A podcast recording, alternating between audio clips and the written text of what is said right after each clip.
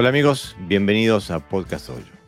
Este es el episodio número 169. Ustedes se preguntarán, ¿cómo es que estamos en el episodio 169 si ayer tuvimos el número 171? Es que este nos quedó pendiente. Este es el Dojo Apuntes de Gerardo Valve Sensei, que nos quedó pendiente, que no pudimos hacer la semana pasada por problemas técnicos y ahora sí lo podemos hacer. Así que nos tiramos en el aire, vamos en vivo y intentamos llevar el proyecto eh, a buen puerto. Bienvenido, Gerardo Sensei. Muchas gracias, la verdad que este, lamento y pido disculpas a, eh, por no haber cumplido en los dos primeros días, pero realmente están trabajando eh, acá, el ruido es ensordecedor y, iba a salir mal, definitivamente iba a salir mal. Así que esperemos que hoy, este, que no hay ruidos, el, contenido este, resarza un poquito las carencias anteriores. Y bueno, este es un experimento, ¿no? Porque eh, tú tienes hace décadas todo el proyecto del Dojo Apuntes que ha sido publicado en varias revistas a lo largo de los años. Este, está siendo publicado en este momento en varias revistas. Desde 1985. Desde 1985, así que hagan la cuenta. Y, también lo tenés en, aquí en Podcast Pero es la primera vez que nos vamos a tirar al agua y a intentar hacerlo eh, en vivo. Y bueno, sin, eh, lo vamos a hacer sin, eh, sin manuscrito, sin, sin edición. Sale como sale. Este, y bueno, vamos a hacer lo mejor posible. Estoy seguro que de tu mano va a salir muy bien. Este, vamos a hacer lo posible por... Una consultita nomás. Eh, está, se, está, está, corriendo porque yo acá tengo un relojito que está, graba, está clavado en el 001.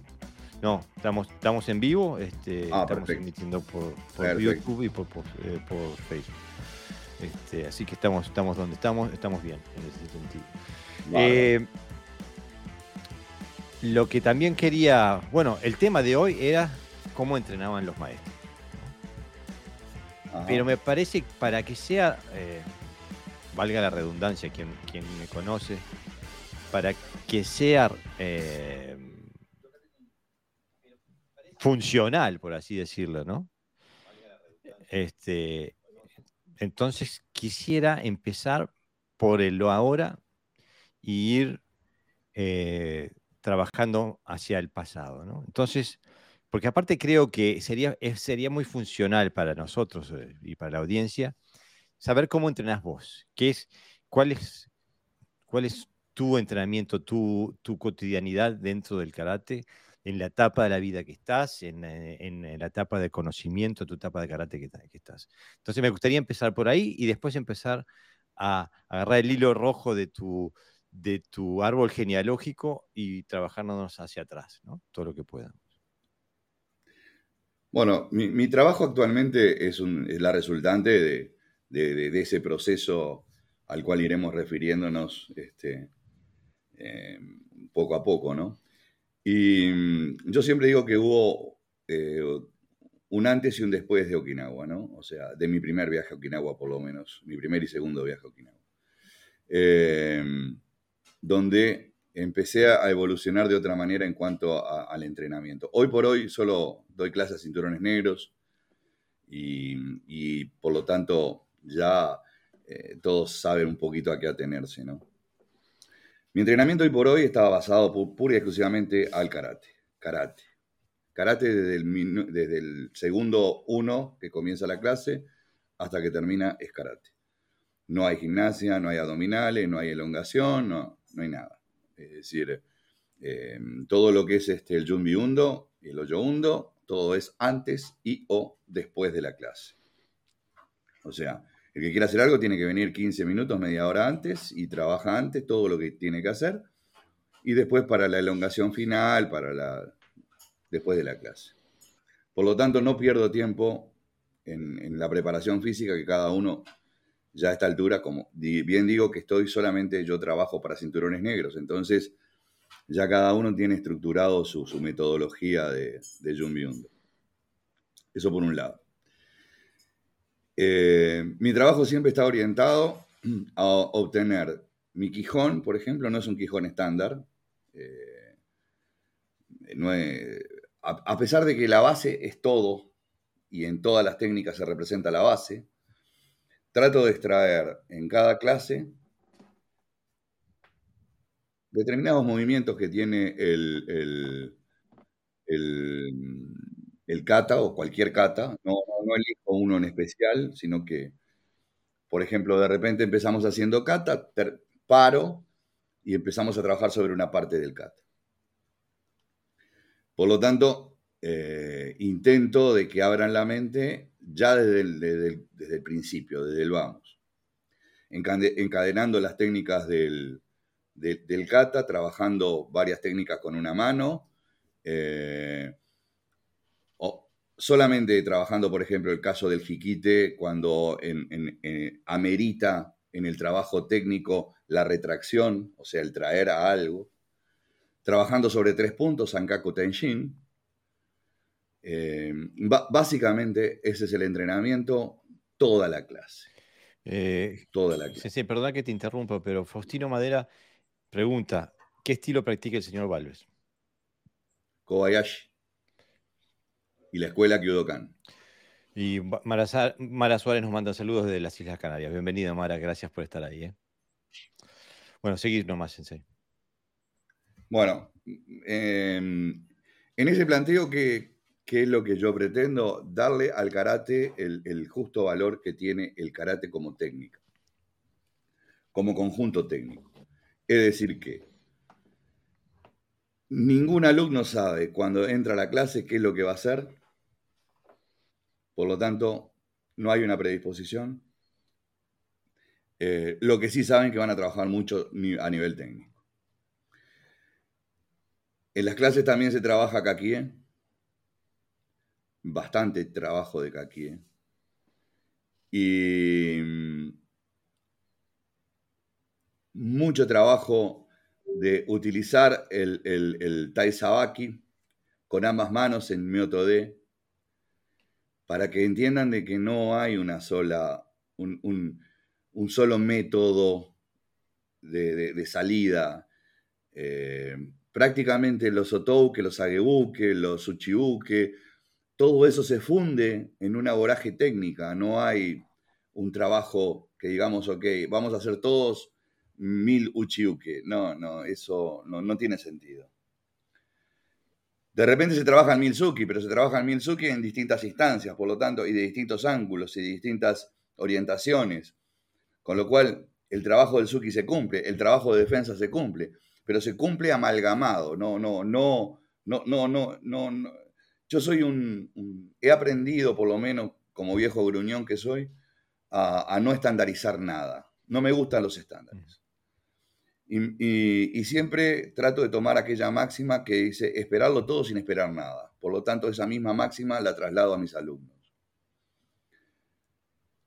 la importancia del kata es fundamental, pero trabajando el kata no de repente, eh, hoy, que, hoy vamos a hacer los 22 kata. Claro, no, no vamos a hacer los 22 kata. Y de repente vamos a arrancar con Naihanchi y el segundo no va a ser el, Pinan, sino que va a ser el Goyujiho. ¿Por qué? Porque la gente empieza a contar uno, el kata 1, el kata 2, el kata 3, sobre todo en los países del norte, Estados Unidos y, Canadá sobre todo, donde yo tenía un grupo de alumnos cinturones negros que se pasaron conmigo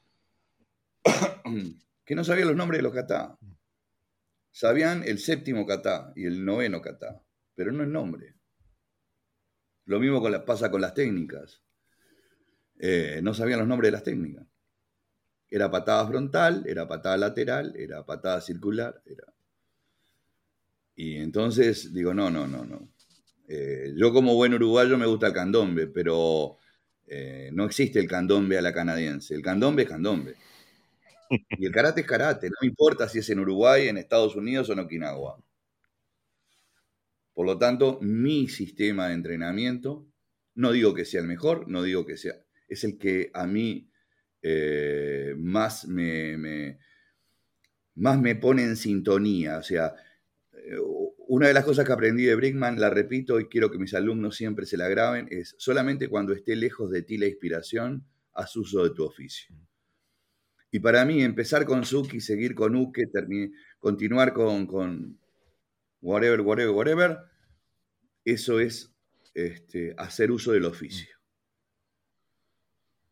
Eh, y para mí la inspiración del sensei tiene que ser fundamental a la hora. No hay que inventar nada porque está todo inventado. Entonces, sacar técnicas del kata y decir, bueno, vamos a trabajar las aplicaciones. Eh, de repente trabajamos aplicaciones de Naihachi con aplicaciones de Gojujiho o de Sochin o, de Pinan. O sea, no sé si me entendés la idea. Sí, claro. Pero me, llama la atención que está, dos cosas que, has tocado eh, que van un poquito en contra de lo que es la norma eh, del karate moderno. Primero dijiste que hacer mil, mil uchiukes no sirve. Eh, y ahora decís sacar la técnica del kata y buscar la aplicación. Y, que la aplicación puede ser, de, puede ser de este kata, del otro kata o de los dos katas. Eh, ¿Por qué no sirve la repetición de un uchuke al aire mil veces? No, no, no, yo no digo que no sirva la repetición. Y yo vuelvo a repetir que cuando lo primero que dije es que yo le doy clase a cinturones negros. Por lo tanto, ya la base la tienen que tener más que conocida. Eh, una cosa es la clase que yo le doy a ellos y otra cosa es el entrenamiento que yo digo que tienen que hacer ellos. O sea, mm, yo creo que la repetición es fundamental, pero hay una instancia, un, momento en la vida del practicante donde la repetición luego pasa a ser parte mía. La técnica que yo repetí millones de veces, ya después no tengo que, ya, ya está dentro de mí, ¿entendés? O sea, eh, ¿Por qué seguir ahondando en algo que ya está dentro de mí? ¿Por qué no profundizar en eso que ya está dentro de mí? ¿Ah? Eso es lo que yo pienso que interpreté de los sensei en Okinawa, de, de aquellos viejos sensei. Creo que yo, más allá de la barrera idiomática, interpreté que había que buscar eh, la, la, la, alternativa real de la técnica. No la técnica puntual, sino la alternativa, las alternativas que te brinda la técnica.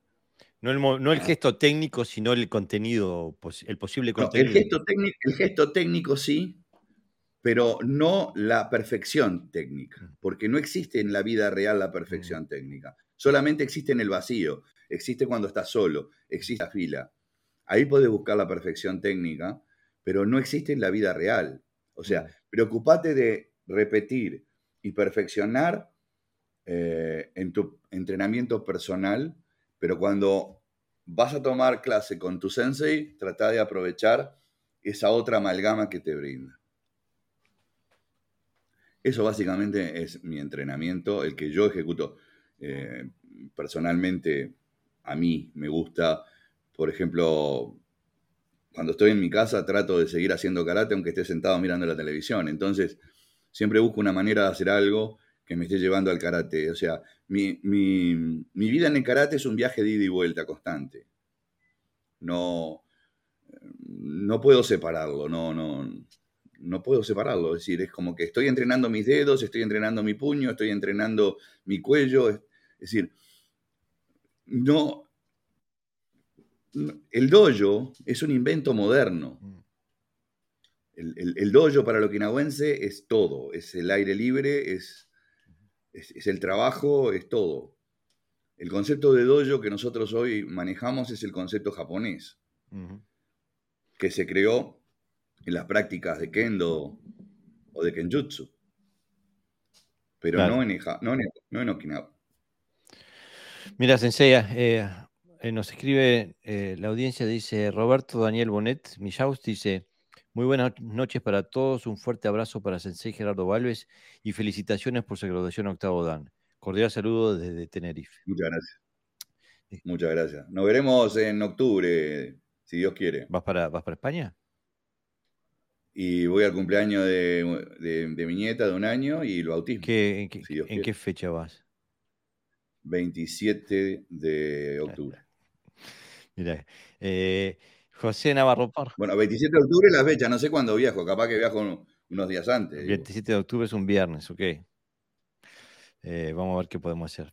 Eh, José Navarro Parra Sensei escribe: Saludos a los dos, conocimiento en directo.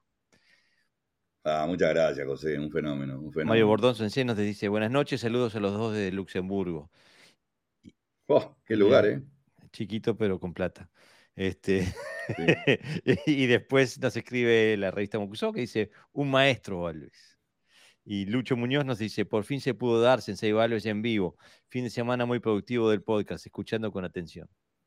Que Lucho Muchísimas estuvo ayer en el podcast, así que...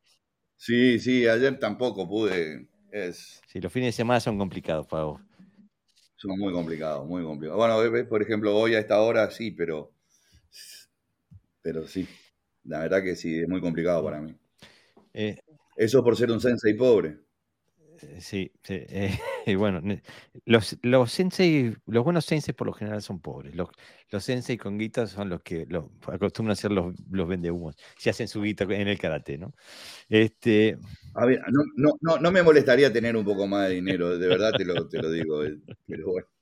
Este, pero si entonces, si damos un paso atrás en tu historia personal, Sí. Este, el, primer eslabón en tu pasado, eh, en tu pasado marcial, tu pasado del karate. Lo que pasa es que mi, primer, o sea, yo, divido eh, también esto en dos partes, ¿no? Mi primer, eh, mi primer tiempo hasta los 17 años, o sea, entre los 11 y los 17. Y ahí era karate japonés, era distinto, ¿no? O sea, mucho más bruto, mucho más, menos técnico, más bruto. Eh, en mi concepción de hoy. Capaz que en aquel momento me sentía Bruce Lee, pero, en mi concepción de hoy, a la vista del tiempo, eh, sí, era, era bastante bruto. Entonces, dejando esa parte, eh, vamos a tomarla de los 17, 18 para adelante el primer contacto con un maestro eh, de, fuste fue con Brickman, ¿no? Jorge Brickman. Y con Jorge Julio Brickman, sí. Y ya estábamos hablando del año 77, por ahí, 1977, por ahí. ¿Cómo eran los entrenamientos? Y estuve con él hasta, el año 87. Eran unos entrenamientos muy fuertes, eh, sí había repetición, pero eh, era dueño de una variante, de una variable muy, muy rica de contenido técnico. Eh, trabajé muchos e-, ejercicios de bunkai circular. Él, le gustaba mucho hacer, por ejemplo, en el Hanchi, la búsqueda de la circularidad en, en, en el bunkai.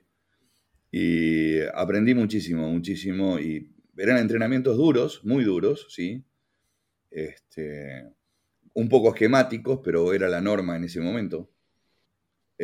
y, sin lugar a dudas este, tenía un conocimiento técnico que lo hacía ir más allá del, elemento físico. ¿Y a qué me refiero con esto? Cuando no se tiene mucho conocimiento técnico, se hace abuso del físico. Entonces, una clase de una hora y media, capaz que son 30 minutos de, karate y, una hora donde parece que haces entrenamiento militar. Y eso yo creo que le resta a, poder interpretar sanamente lo que es el karate, ¿no? O sea, sí vas a mejorar tu físico, vas a ser un físico ahora, pero yo no quiero ser un atleta. Este, yo no quiero perseguir a alguien que me quiere pegar. Entonces, si quiere correr, que corra. Yo no voy a correr atrás de él. Este, a ver, yo pienso que toda mentalidad, todo entrenamiento a través del tiempo eh, es, el, es, el, fruto o la concatenación de experiencias personales, mm. ¿verdad? O sea, por más que existe, eh, como dije, el, trabajo esquemático, si una persona, si un sensei se queda con un trabajo esquemático, no es un sensei, es un, un, copiador, un copiador de la técnica. O sea, eh, por eso hablo, por ejemplo, en el caso específicamente de Brickman, que era un tipo que dominaba la técnica tan ampliamente, con una exquisitez brutal, era digno de admiración.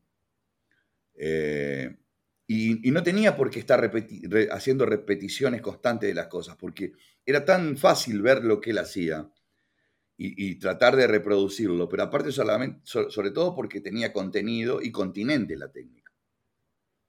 Entonces, obviamente que eso, para quien supiera tener un poquito de cabeza y apreciación, era enriquecedor. Entonces yo creo que eh, fue una de las personas que más me enriqueció desde el punto de vista de cómo desarrollar una clase, de cómo no hacer una clase y sobre todo de cómo sentirme bien haciendo una clase. Y creo que él también, eh, él ha dejado profundas huellas desde el punto de vista, eh, no sé, formativo, me parece. ¿no? en, mis charlas contigo, dos por tres surge una cita de, Brinkman. Claro, porque justamente por eso, porque eh, los destellos de él eran tan grandes que si uno tenía y no, no, no, estoy magnificando la figura de Brinkman, yo tenía mis problemas personales con él, eh, pero una cosa es una cosa y otra cosa es otra cosa. Eh,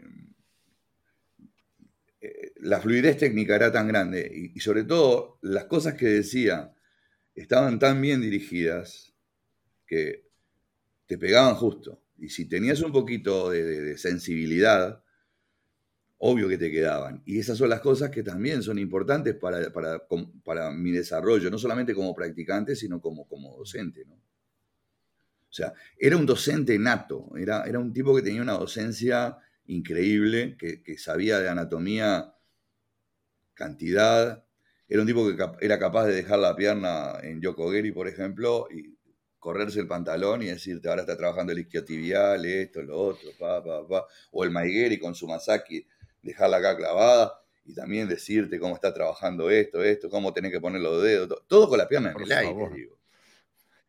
No, no, era una bestia, una bestia, una bestia, una bestia. Un tipo, y que aparte medía unos uno, uno 69, unos 70, no era un tipo grande. O sea, era físicamente bien formado, pero bajo. y tenía un ajuste que eh, hacía sonar los huesos cuando, cuando ajustaba una técnica. Qué lindo. No, no, por eso te digo, claro, esas, esas cosas te dejan marcado, obviamente que te dejan marcado. Y para bien, te dejan marcado para bien.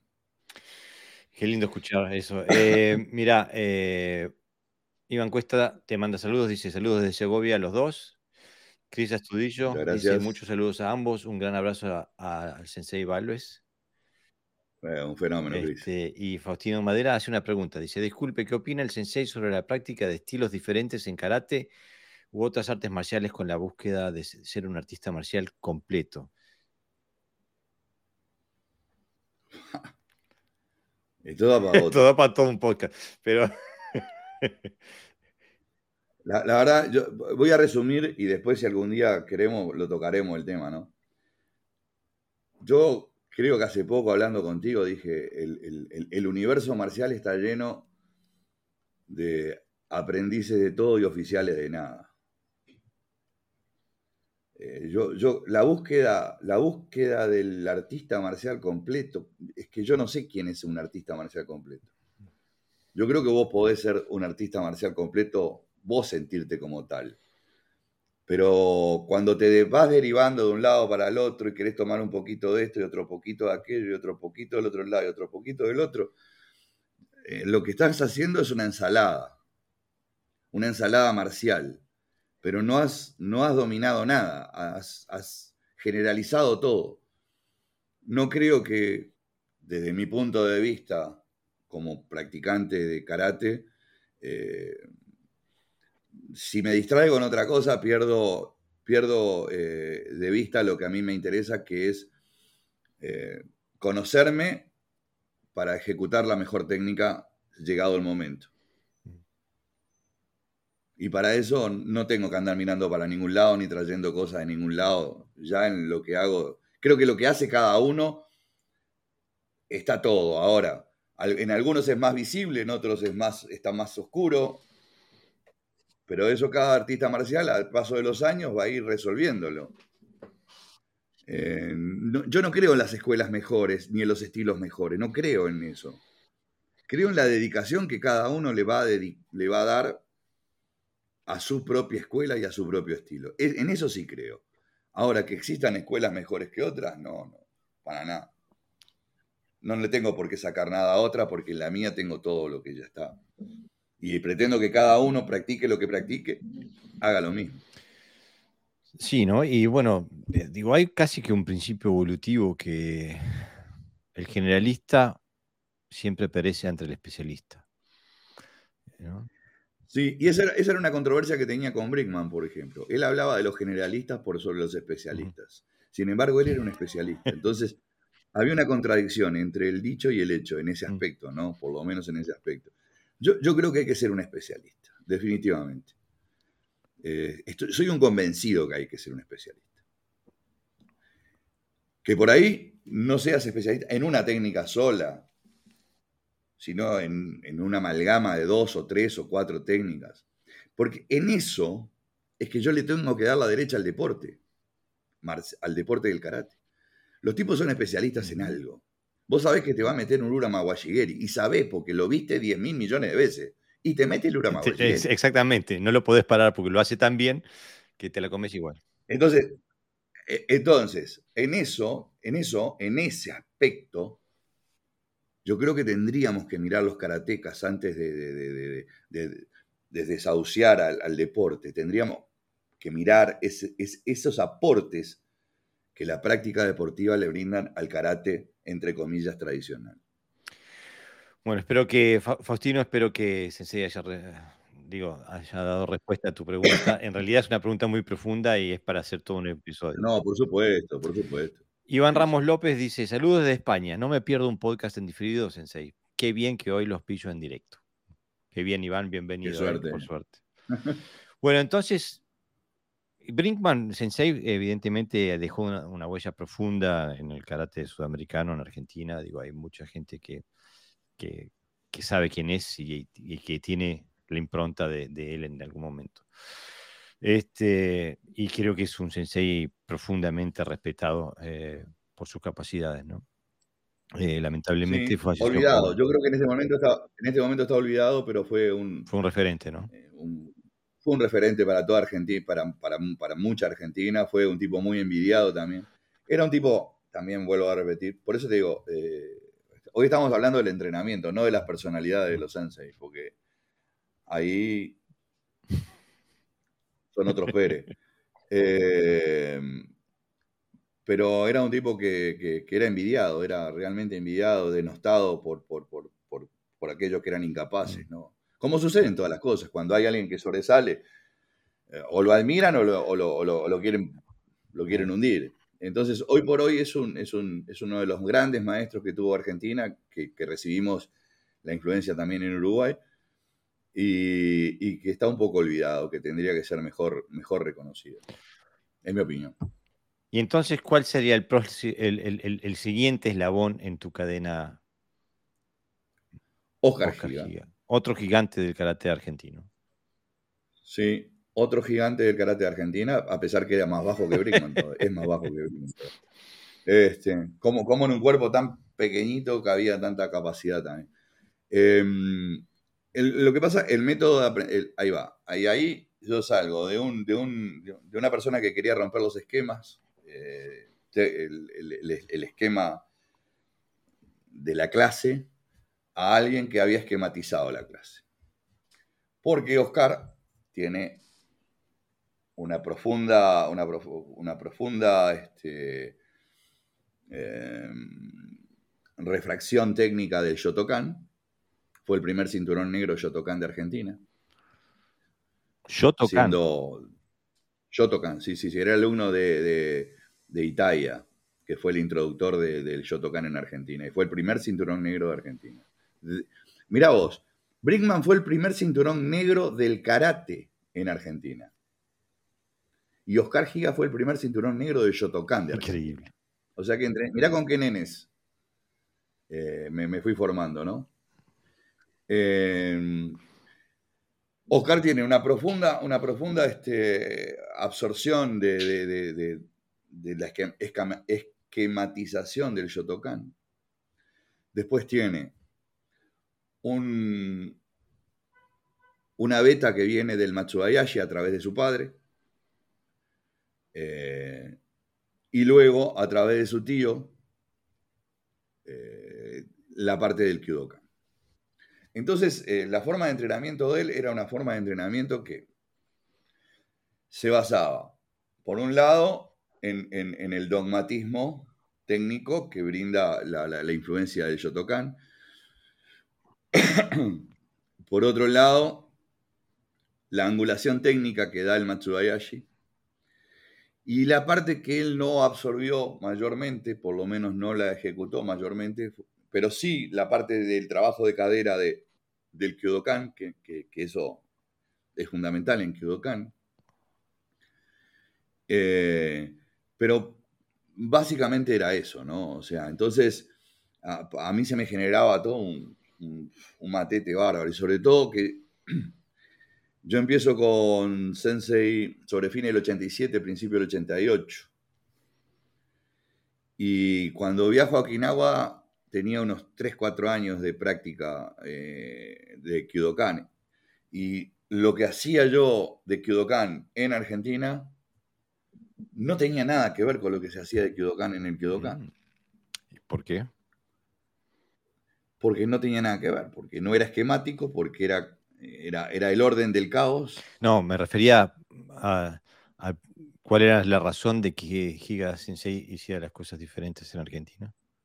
Y porque él decía que, porque es dueño de una fuerte personalidad y de, yo qué sé, no sé, por eso te digo, hablar, si los entrenamientos están guiados al individuo, tenemos problemas, o sea, porque el individualismo, este, en algunas personas es más notorio que en otras.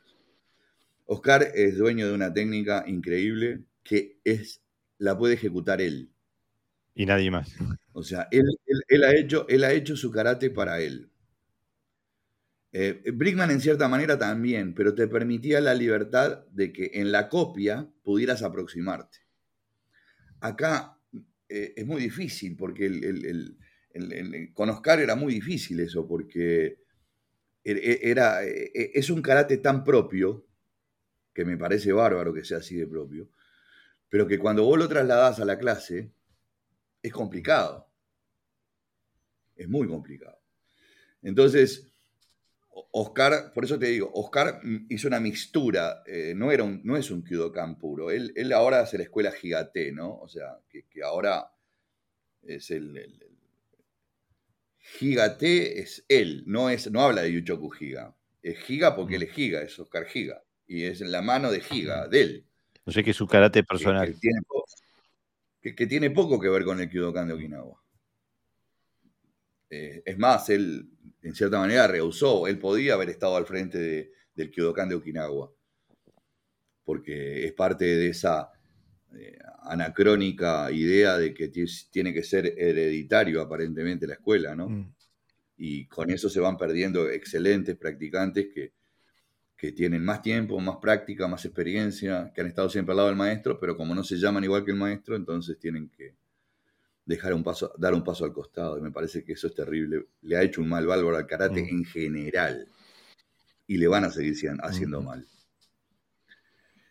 Entonces, este, ya te digo, con Oscar tenía el problema ese, que hasta que no fui a Okinawa, eh, para mí era perfecto lo que hacía. Cuando fui a Okinawa dije, ¿qué estoy haciendo? Pero bueno. ¿Con quién entrenaste en eh, Okinawa? Esa primera vez.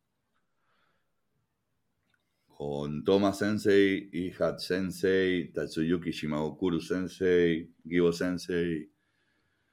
Eh, ya estaba Minoru Higa Sensei a la cabeza de. Sí, sí, pero él no, no, daba, él no daba las clases. Él, llegaba y hacía su entrenamiento personal.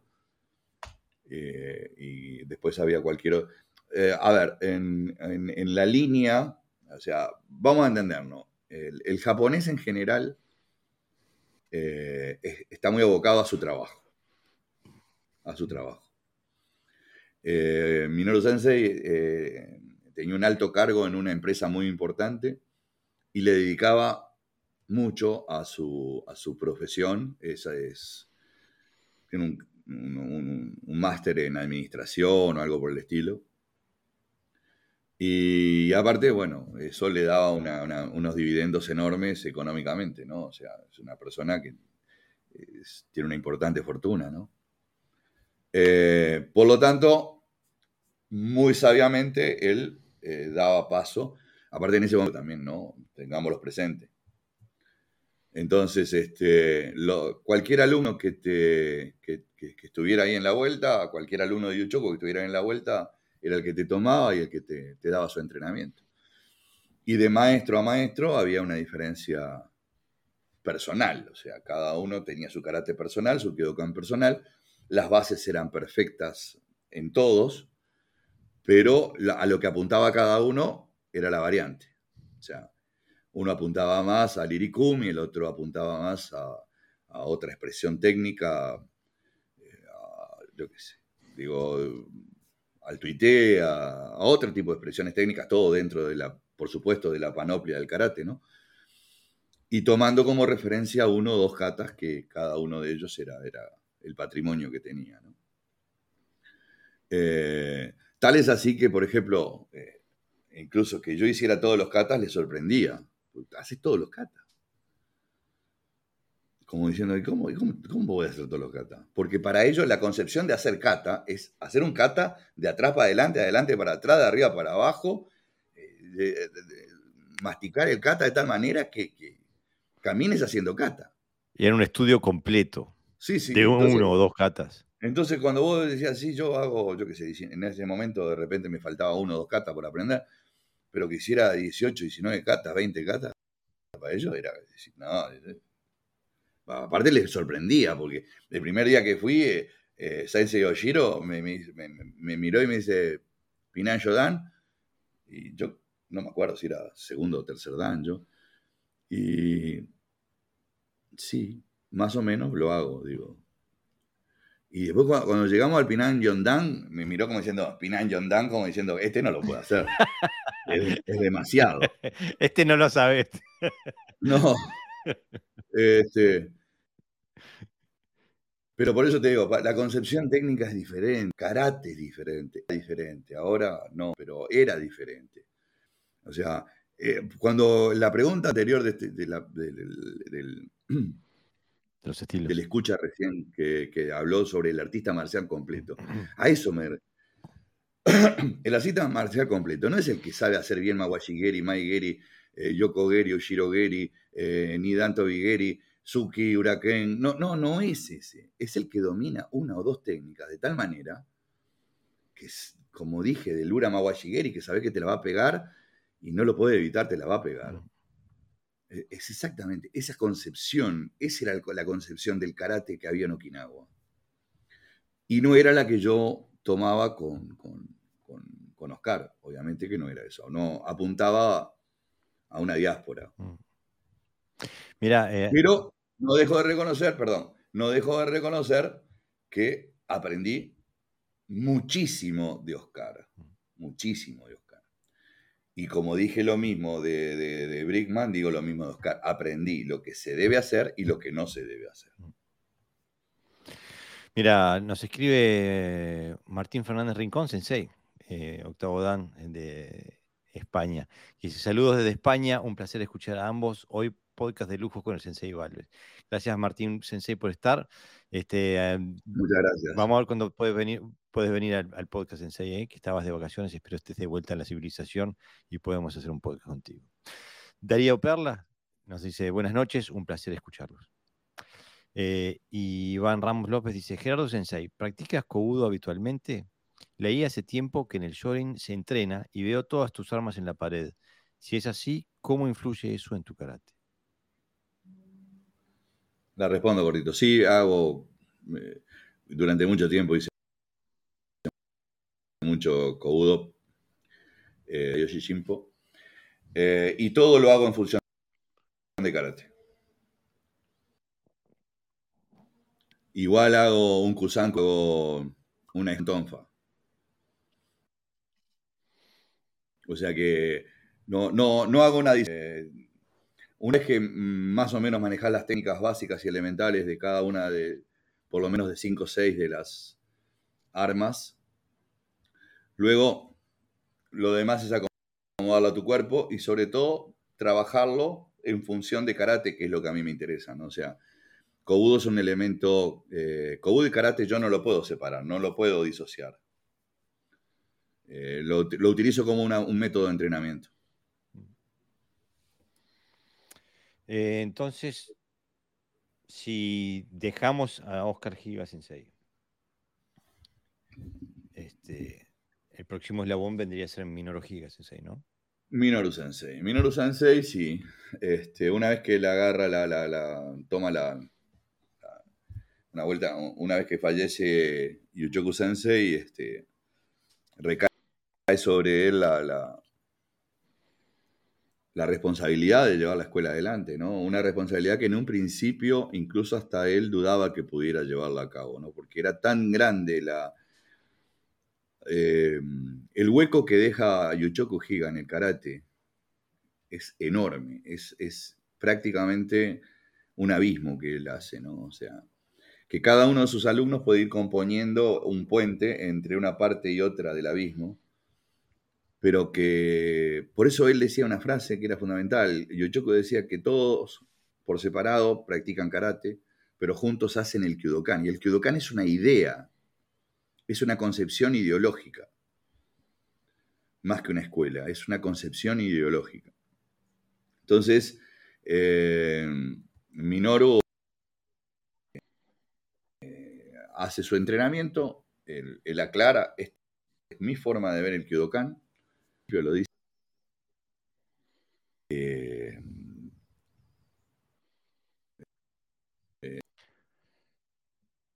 Andas trancado, Sensei.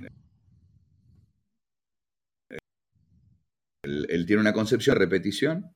Él, él es un fanático del Tanren. ¿Ahora? Sí, pero andás, tu conexión está bastante baja, eh, te estás trancando, no sé qué, qué ha pasado. Eh, justo en estos últimos minutos se ha, se ha ¿Mucho? ¿Se perdió, ¿Se perdió mucho? Sí, de lo último no escuché nada. No sé de qué estaba hablando lo último. Decime lo anterior a lo último. Estábamos hablando de que, que, Kyudokan es una ideología, eh, que, ah, todos por separado practican karate, pero juntos hacen Kyudokan. Exactamente. Y bueno, cuando se pierde esa, esa, fusión de los sensei, en un momento con la muerte de Yuchoku Sensei se forma un Shihankai, que eran los principales alumnos de, de Sensei Yuchoku, trabajaban mancomunadamente. Luego la figura de Minoru sobresale y empieza un poco a abrirse el abanico ese y cada uno toma por su lado. Entonces ya eh, esa concepción ideológica se diluye y queda la idea de Minoru del, karate, ¿no? La idea de Minoru del karate es la idea del Tanren, o sea, de mil sukis para ser un, un, aprendiz, diez mil sukis para ser un practicante. Y el dojo pasa a trabajar mucha repetición. Suki sobre todo, mucha repetición. Y algunas técnicas de Yuchoku, como por ejemplo el Guzunzuki, eh, ese, golpe que, el, que era... Yuchoku Higa era el dueño, el, bueno, Yuchoku era Yuchoku no Tijikun, ¿no? O sea, el puño, el puño de Okinawa, ¿no? Que es ese golpe que se pega a corta distancia, utilizando la máxima concentración del giro de la cadera. Esa es una de las cosas que más entreno. Eh, pero la concepción técnica desde el punto de vista que la clase empieza con karate y termina con karate, se mantiene. Se mantiene. Eh, salvo en algunos casos que Koyu da la clase, que es el hijo. Eh, bueno, ahora las clases las da prácticamente Koyu porque Minoru está en la clase, hace acto de presencia, pero ya físicamente no puede hacer mucha cosa. Está muy viejito. Está muy viejito, está muy gastado, tiene problemas de rodilla. Los años, los años son los años. Entonces, mientras él estuvo activo 100%, el concepto de karate de principio a fin se cumplía. Ahora ya se hace un poco de Junbiundo antes de la clase, aunque es breve, pero se hace. Y se hace abuso, en mi criterio, mi criterio, de la repetición. Cosa que, por ejemplo, en, una, en esta última oportunidad, que el hijo de Yuchoku, Yuji, dio una clase en el Hombudoyo, cuando yo iba en las mañanas, las clases de la mañana la daba yo, en el Hombudoyo. Este, y, y en una de, la, en una de esas, la clase la dio Yuji, y obviamente que se vio el Kidokan de Yuchoku. ¿no? Este, Así que me alienta la esperanza de que haya dos versiones en Okinawa, una más moderna que una más moderna y otra más anclada en el tiempo, que sería la de Yuji, y una versión más moderna que sea la de la de Koyu, que es una versión eh, personal de él, que sigue la línea del padre de la excesiva, a mi criterio, repetición técnica, que no, con, a ver, hay una realidad que me parece que todos tenemos que ser conscientes. Si vos repetís 200 veces una técnica, ya no mil, 200 veces una técnica, ¿cuántas hiciste bien? Mm. La verdad, vamos a ser realistas. Las 20 primeras, las 30 primeras, las 40 primeras. ¿Ya después qué es? Es un gasto de músculo, es un gasto muscular que no es inconducente. Ahora, Vamos a hacer Milsuki, pero vamos a hacerlo utilizando otra dinámica. Vamos a utilizar el concepto de Seiken, pero de distintos ángulos, de distintas orientaciones. Eso era lo que hacían antes. Entonces, de repente no hacías mil, hacías 1500 Suki, pero no te dabas cuenta. Y a eso es lo que yo apunto básicamente. En mi entrenamiento y con mis alumnos. Mira, hablando de tus alumnos, eh, el, el Air Alanis dice, saludo a mi sensei. E, el Yair, un monstruo, un fenómeno. Un fenómeno. Este... Lo conozco también, yo que sé, que tenía 12 años, 13 años. este, ¿Dónde está el Yair? En Uruguay. En Uruguay. Este... A ver, le estoy dando un poquito de manija para ver si empieza a dar clase a niños, porque tiene, tiene un, unos hijos este, que también practican y que bueno, que empiece a ver si se anima. Este, vamos a ver. Bueno, tenemos que ir a hacerle una entrevista con el podcast mientras, da clase a los niños. Este, ahora quedó comprometido. Escrachado en público. Tiene que dar clase. Este, Tiene que dar clase. Eh, Julio Ariel Lucero dice: Buenas tardes, muchísimas gracias por sus enseñanzas. Muchas gracias a Julio por seguir. no, por favor. Eh, Santiago, que también es uruguayo, eh, dice, saludos estimados, un gusto poder escucharlos. Bienvenido Santi, no sé si estás, hoy estamos en invierno en Uruguay, así que creo que no vas... No sé, pero por la foto que está, está haciendo un asado. Siempre está haciendo un asado, viste, cuando, pero ahora en, invierno no me la veo, viste, los uruguayos para el, frío son, este, pero bueno, o una picadita, algo siempre tienen entre medio. Este, y Guillermo Gómez Famá dice, buenas noches en Seibalves, un abrazo desde Brasil. Muchísimas gracias, Guillermo. Es este es eh, sensei de Kyudokan también en, Brasil. Yo no, recuerdo si él es alumno de Benito o es alumno de Oscar. Creo que es de Benito. Este, y hace muchísimos años que está, tiene un grupo muy lindo ahí en, Brasil también. Este, y también tiene muchísimos, muchísimos años de Kyudokan. Mira qué bien, mira qué bien. Bueno, entonces. Yo no, sabía que un domingo a esta hora iba a haber tanta gente. Yo tampoco, aparte no, no, le avisamos nada a nadie. Este, simplemente nos tiramos al agua. La verdad que. Este, dice, dice. Alumno de Benito, ahí está, alumno de Benito. Benito también. ¿Ves? Entre Oscar y Benito, yo no lo tuve de Sensei a Benito, ¿no? Este, salvo alguna clase de cobudo que hice con él. Pero Benito quería hacer un Kyudokan más parecido al Kyudokan de Okinawa. Por eso los alumnos de Benito no, se sentirían muy incómodos en Okinawa entrenando en aquella época vieja, ¿no? Este, a diferencia de, de los alumnos de Oscar, que como yo, nos chocamos contra una cosa que era diametralmente diferente, ¿no? En la concepción de, trabajo en la clase. Pero Benito estuvo muchos, tuvo como nueve meses viviendo en Okinawa y entrenando con el tío directamente. Con Yuchoku Higa Sensei. Y creo que eso, eso, trajo, lo trajo este, bastante arraigado eh, cuando volvió. Este, Martín Viera, Sensei, eh, dice, buenas noches desde Canarias, saludos a los dos, me va mal el oído, el sonido, lo veré mañana por la noche, un placer. Martín Sensei, gracias por seguir el podcast y apoyar siempre, eh, gracias.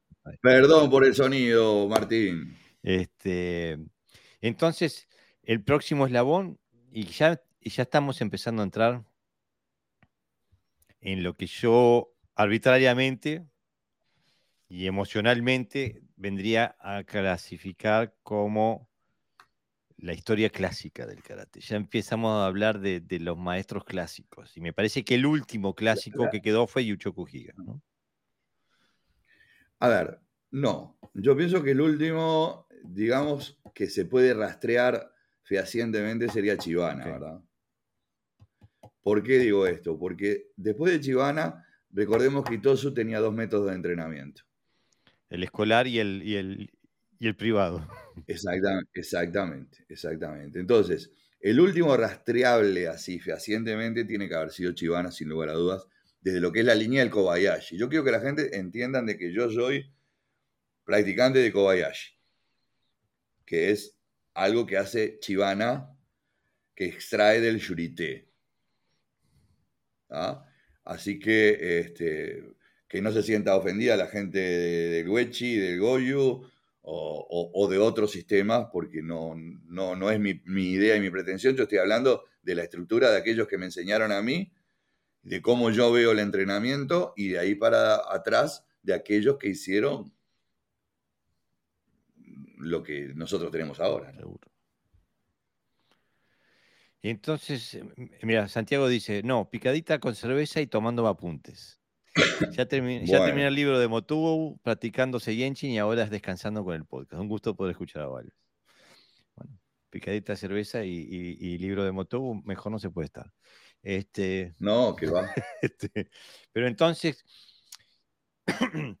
a mí igual, a la distancia, sin ser de Kobayashi, ni, ni okinawense, ni nada, la figura de Yuchoku Higa Sensei me parece media mítica, me parece entrar en las tinieblas históricas, igual que eh, en, la misma, en el, mismo país de, de, Chibana, de Itosu y de Matsumura, todos estos. Pasa que Yuchoku era una persona este, que era muy, según cuentan, eh, era muy duro en sus entrenamientos, era muy, muy severo. Eh, y, era muy severo hasta, hasta en la aplicación de física, ¿no? Porque durante mucho tiempo en, algunas clases se cerraban las ventanas y las puertas del dojo. Eh, Para que no se escape nadie. bueno, eh, la verdad, este, la, gente, la gente se desmayaba, literalmente se desmayaba. Y, de ahí sale un poco una frase que se, eh, estaba en los doyos eh, del Kyodokan durante mucho tiempo, que, con la cual yo no estoy de acuerdo, y creo que ustedes tampoco porque lo mencionaron, de que, este, de que la práctica es sufrimiento. Sí, que el karate era para soportar lo insoportable. Ahí va, esa, la, soportar lo insoportable, lo, soportar lo soportable lo hace cualquiera, lo insoportable lo hace un practicante de karate. Eso, eso era un, eso estaba escrito en el dojo, ¿no? En tanto fuera en Martínez como, como en Dojo Santa Fe de, los, de los, hermanos Giga. Este, y yo no estoy muy de acuerdo en eso. Yo, yo creo que hay que hacer transpirar de igual manera al cerebro que al cuerpo. Pero si el cerebro no tiene oxígeno, se terminó todo. Entonces no estoy de acuerdo con eso. Eh, pero bueno, era, era el método, uno de los métodos, de los vastos métodos que, por ahí utilizaba este Yuchoku Sensei, ¿no? Y después era muy duro en cuanto a todo, era muy duro, ¿no? En cuanto al trabajo de Makiwara era muy duro, en cuanto al trabajo de, de, de, Kotekitai era muy duro. Sí, yo ando mirando para acá arriba porque estoy buscando el libro de Mark Bishop. Ah. Porque no solamente era, era, duro. también en sus palabras. Muy duro de boca también. Era muy duro de boca también. Él, veía, él, a todos aquellos que no hacían, yo creo que por lo menos eso es mi, visión que a todos aquellos que no entendían la práctica como él la entendía, lo trataba de livianitos. Él, realmente tenía mucho respeto, mucho respeto eh, en sus pares, ¿no? A, mm, Nagamine Yoshin, a Meito Kuyagi y a, y Kanei Wechi. Ahí él estaba en esa línea de los cuatro que fueron considerados los cuatro guardianes de la tradición. Eh, puedo tener mi reparo con alguno, pero esa es mi opinión, no la de Yuchoku. Este, y todos aquí, pero en ese momento era duro el karate en Okinawa, cuando con estos cuatro que yo te acabo de mostrar, todos tenían la misma idea de cómo se tenía que entrenar karate. El Goju era duro, el Wechi ni hablar. Dicen que el Matsubayashi era muy, pero muy duro, y por lo menos yo conocía a un practicante de Matsubayashi que es Akamine Shigehide, que lo conocí, que era terrible, terrible, terrible.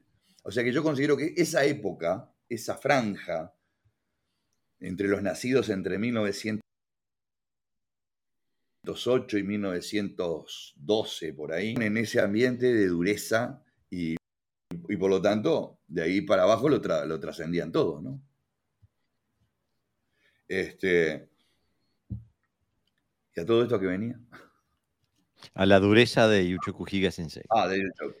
Bueno, entonces yo digo que eh, Yuchoku era muy, muy duro en todas sus concepciones, en lo técnico, en lo técnico y en lo, y en lo hablado, ¿no? O sea, él no se casaba con nadie, si no te gustaba, te lo decía en la cara. Este, fue muy criticado por eso, pero tampoco nadie le golpeó la puerta del dojo para, para pedirle explicaciones, ¿no? Para pedirle explicaciones, ¿no? Y aquellos que pidieron explicaciones, nunca perdió un Kakedamesh. Nunca perdió un Kakedamesh. Y, y son innumerables la cantidad que tuvo. Perdió un ojo, perdió dientes, pero pelea no perdió ninguna. Mirá, eh, Iván Ramos López dice, como el karateca de Shotokan, para mí, el último clásico siempre será Kanazawa Sensei. Y eso que estoy en el barco del karate funcional, pero Kanazawa es Kanazawa. Bueno, Kanazawa eh, Sensei era, visitaba a Chibana Sensei y a. Los hijos de él siguen visitando el Kyudokan. Exactamente. Siguen practicando en el Kyudokan. Mm. Y, de hecho, el que le presentó a Chibana a, Kanazawa fue Yuchoku Higa. Exactamente. Y se quedaba en el dojo de Yuchoku Higa. Mm. O sea que la mentalidad proviene un poquito también de ahí, ¿no? Mira, eh, Guillermo Gómez dice algo que, la verdad que dice algo que yo te vengo peleando por esto también hace tiempo, este, porque me parece que casi que estás en una posición única y que tienes la obligación de hacerlo, que dice, espero con ansiedad una publicación, ensayo o libro sobre la historia del Shurin Río y especialmente de la escuela Kyudokan.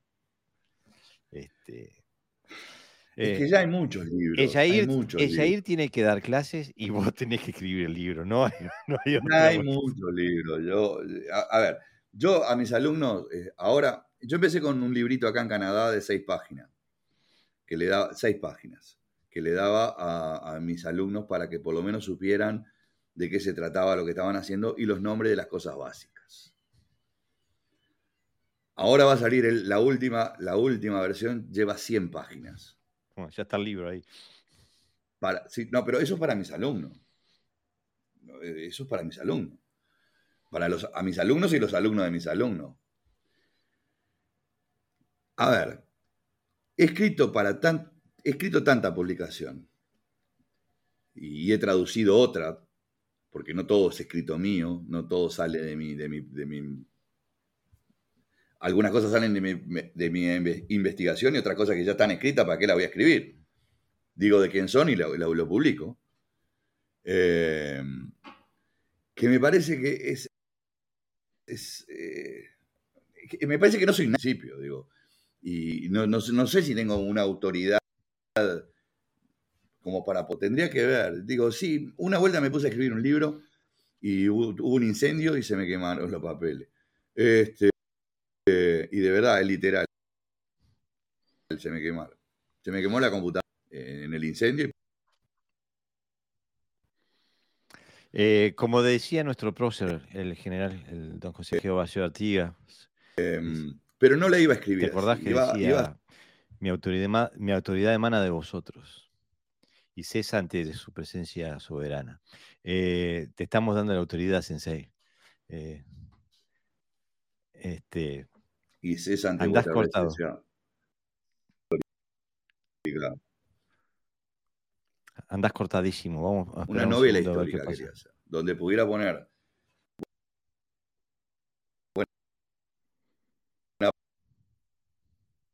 parte de la historia a través de un personaje ficticio, ¿no? estabas cortadísimo. Que, eh, te entendí que querías hacer una novela, eh, una novela histórica, contar parte de la historia a, partir de un personaje ficticio. Exactamente, esa fue mi idea, ¿no? Este, para contar la historia, pero desde otro ángulo, porque la historia como tal, aparte de la cosa, la historia se escribe todos los días. Todos los días están apareciendo documentos nuevos. Y, en relación a la escuela Kyodokan, escribir de la escuela Kyodokan me parece un atrevimiento de mi parte. O sea, no sé, eh, me, hubiera gustado poder eh, escribir de la historia de Kyodokan si hubiera tenido la oportunidad de entrevistarme con los alumnos de, de Yuchoku Higa o con Yuchoku Higa mm. y tener entonces, yo lo que tengo son referencias importantes, sí, pero referencias, o sea. Eh, y me parecería un atrevimiento de mi parte hablar de algo tan importante como si tuviera la capacidad como para que fuera algo eh, absoluto, ¿no?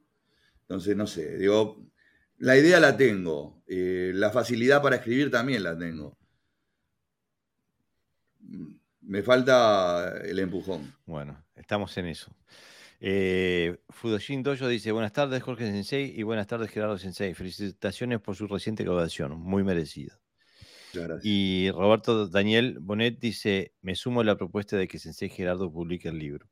Este, ya somos tres este, eh, empujando. Vamos a ver, vamos a ver, vamos, a ver, vamos a ver. Si Dios quiere, algo, algo voy a hacer.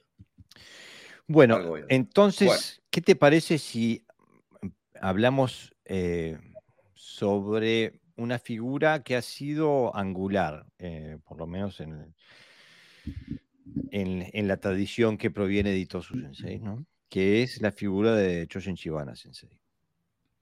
Bueno, Chibana indudablemente que sufrió el, karate. Yo pienso que hay, hay tres, tiempos de karate que, habría, que en algún momento habría que... o, ya lo hemos ido pautando, ¿no? Un tiempo muy antiguo, y había que ver ahí qué entrenaban. Un tiempo mixto, donde según quien fuera el sensei, iba más para un lado o más para un lado más benévolo, más, más... Y yo creo que Chivana, y un tiempo moderno, que es lo que estamos viviendo ahora, ¿no? Eh, yo pienso que Chivana agarró ese tiempo intermedio. Y, cuando vayamos un poquito más atrás en el tiempo, te vas a dar cuenta por, lo, que, por qué digo esto. Chivana agarró a Itosu, que es puro yurité, bajo ningún concepto, aunque él absorbe el yurité para publicitarlo, porque lo, ve más accesible. Él, tuvo dos sensei que, que uno provenía de, Tomar y el otro de, de, Kuninda, de Kume. Y sí, sí, chino. Y sí también eh, tuvo a Matsumura, pero ¿en qué momento agarró a Matsumura?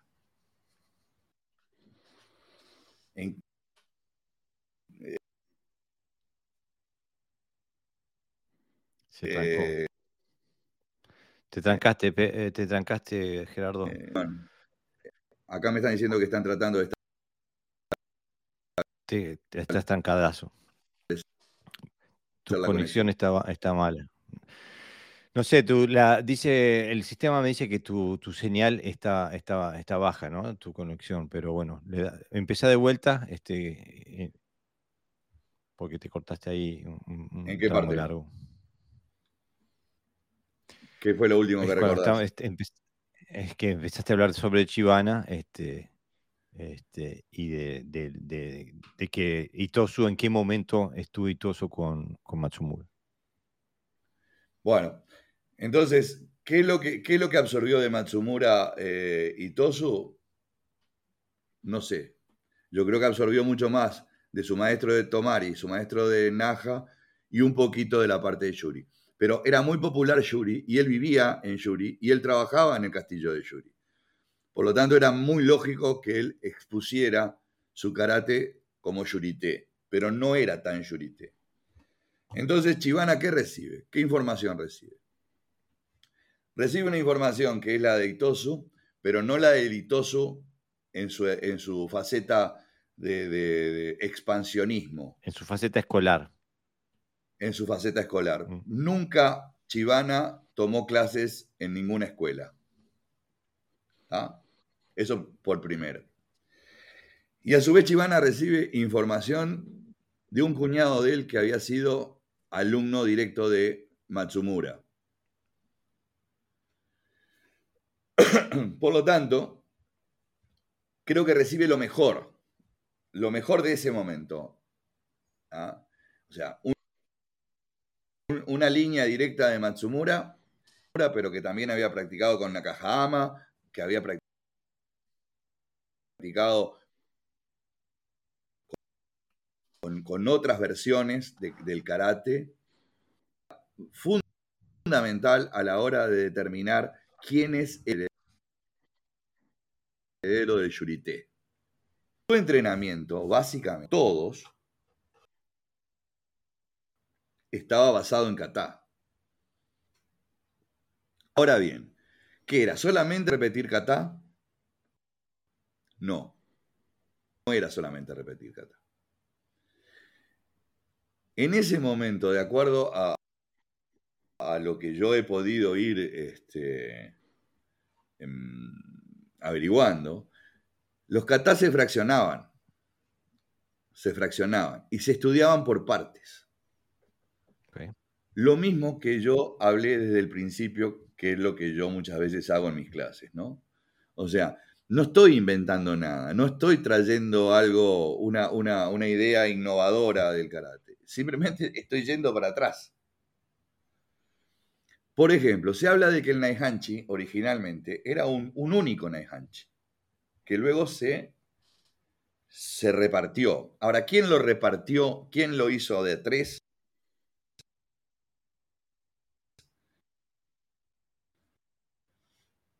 Eso siempre va a quedar en la incógnita. Algunos dicen que Andamos mal de conexión, ¿eh? ¿Quién hizo la. Sí. ¿Quién partió el Nehanchi en tres? Decís, te cortaste ahí. este,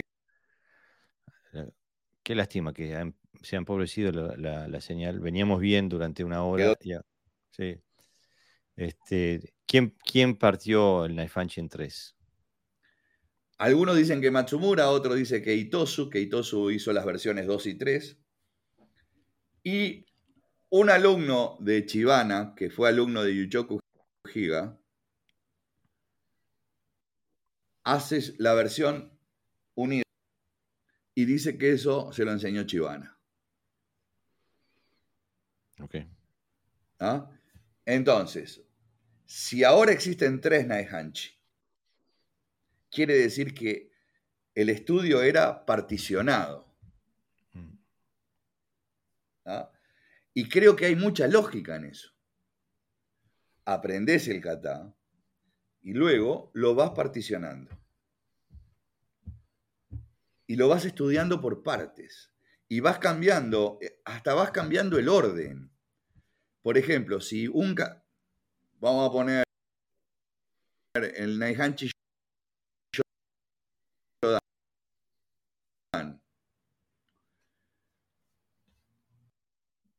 Son veintipico de movimientos, lo partís proporcionado. Y trabajás cada uno por separado. Y después agarrás y la primer parte la pones en el medio y lo volvés a unir el kata. Te va a dar una cosa. Y si la pones al final te va a dar otra cosa. Y lo que vas ampliando, ¿qué es? La visión del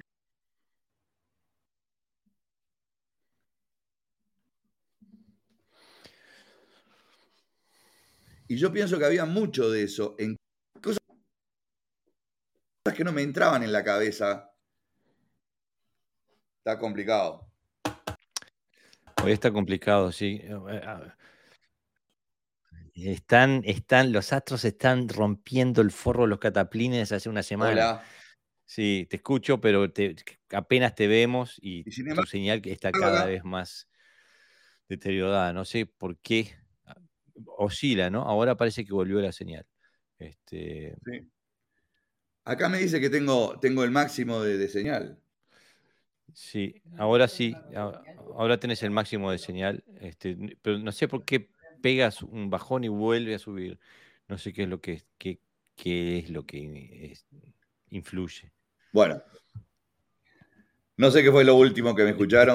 Disculpen. Estábamos hablando sobre las particiones de, por ejemplo, el Katanai Hanchi y qué pasa si agarras la primera parte y la pones al final o Vas ampliando el panorama. Y si eso lo vas haciendo, es más, si tomás cinco movimientos de un kata, bueno, es lo mismo que dije al principio.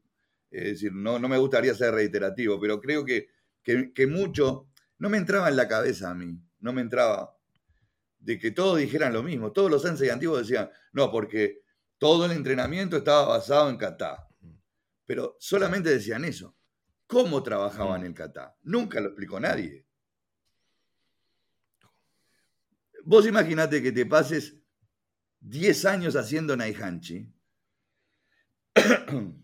solamente haciendo Naihanchi tal cual, del primer al último movimiento. ¿Qué aprendiste? Cero.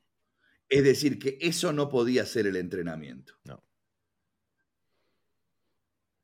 ¿Ah? Entonces, a través de cosas que me dijeron, a través de, averiguaciones que hice y a través de mi propia práctica personal, es que llego hasta... Incluso hablando con un amigo, con Daniel Kogan, de cómo entrenaba kata a través de su maestro Naga y cómo Naga decía cómo había sido el entrenamiento de él con Yuchoku Higa, todo lo averigüé de moto propio. Trató de parar la oreja cuando otros hablan y sobre todo cuando tienen eh, referencias importantes. Así que yo pienso que Chivana específicamente es uno de los primeros en, recibir esa información ¿ah? y aplicarla en sus entrenamientos. Ahora, Chivana eso lo hacía con todos. Y esa es otra pregunta.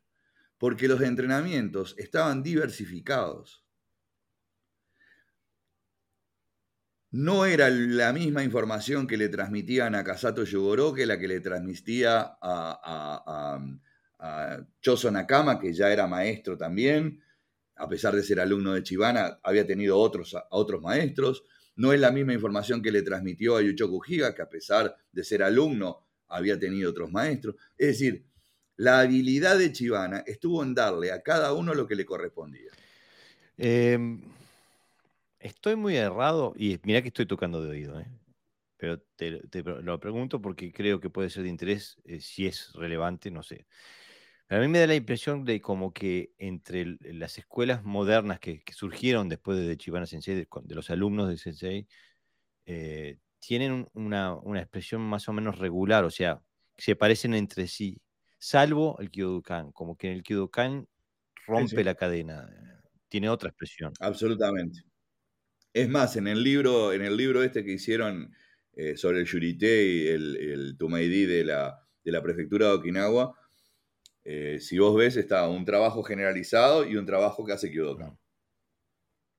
O sea, como que lo ponen, a pesar de que eran todos alumnos de Chivana, como que ponen el Kyodokan en un, en un apartado, ¿no?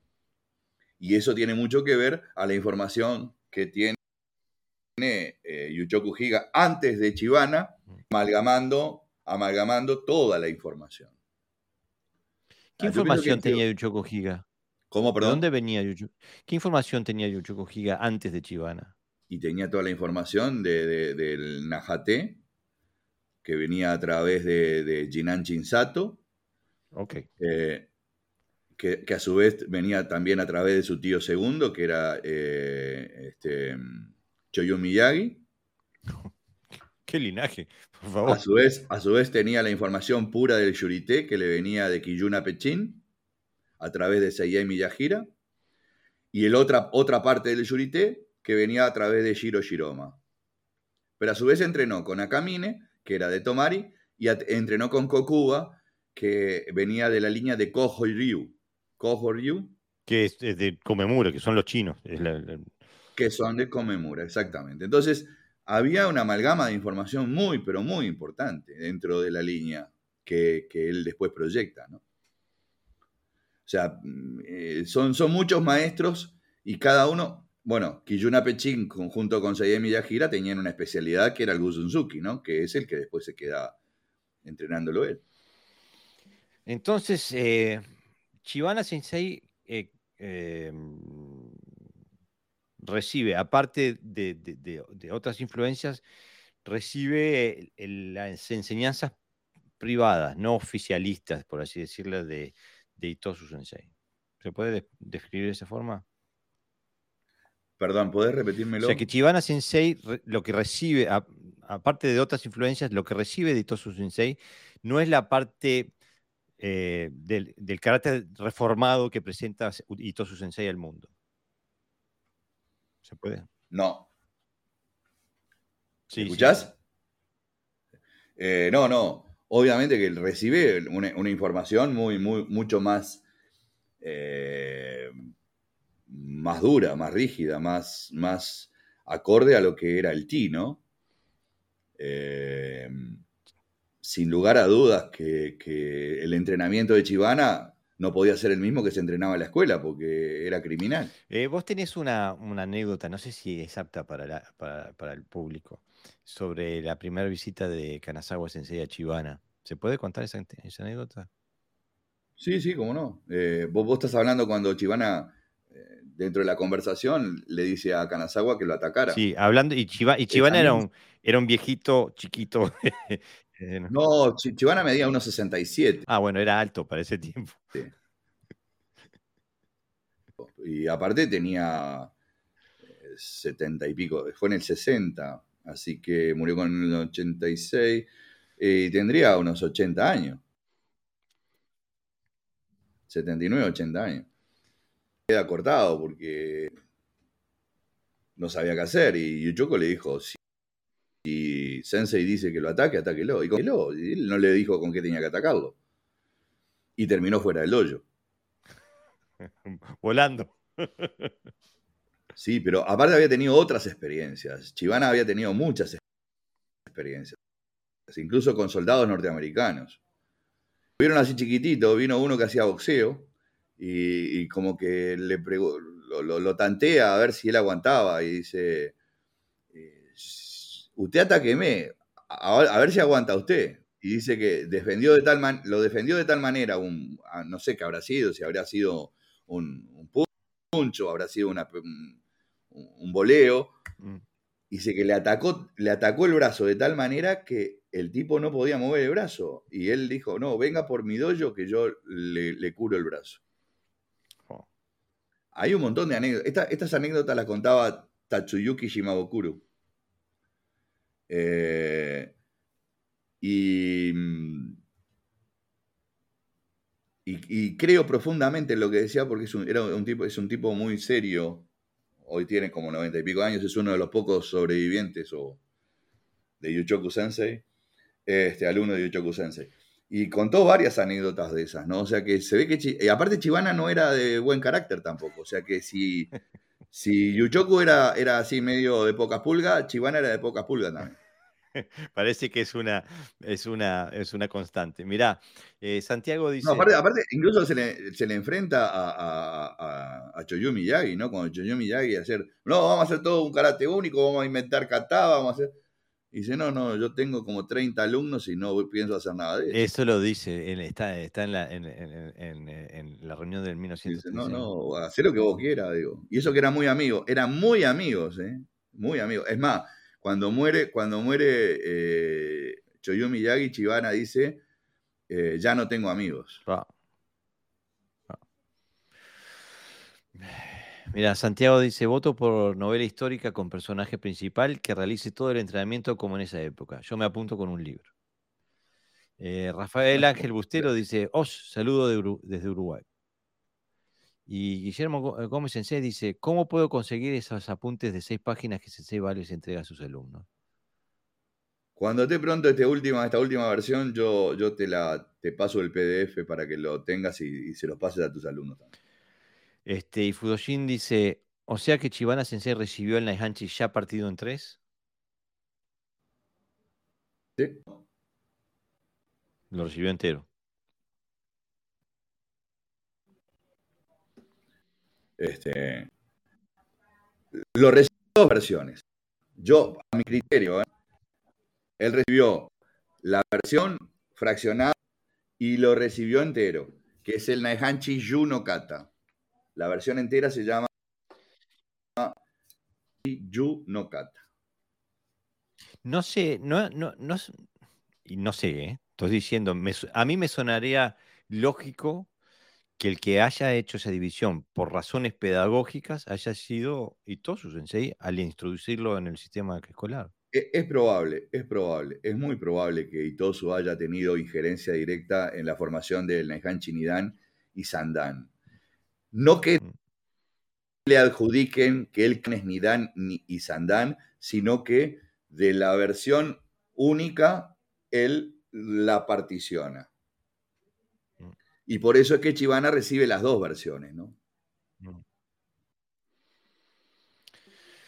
Eh, si te animás y si nos da el tiempo, me gustaría dar un paso más, porque eh, me gustaría hablar un poquito sobre la historia del entrenamiento de Itosu Sensei, si tenés información, Sensei.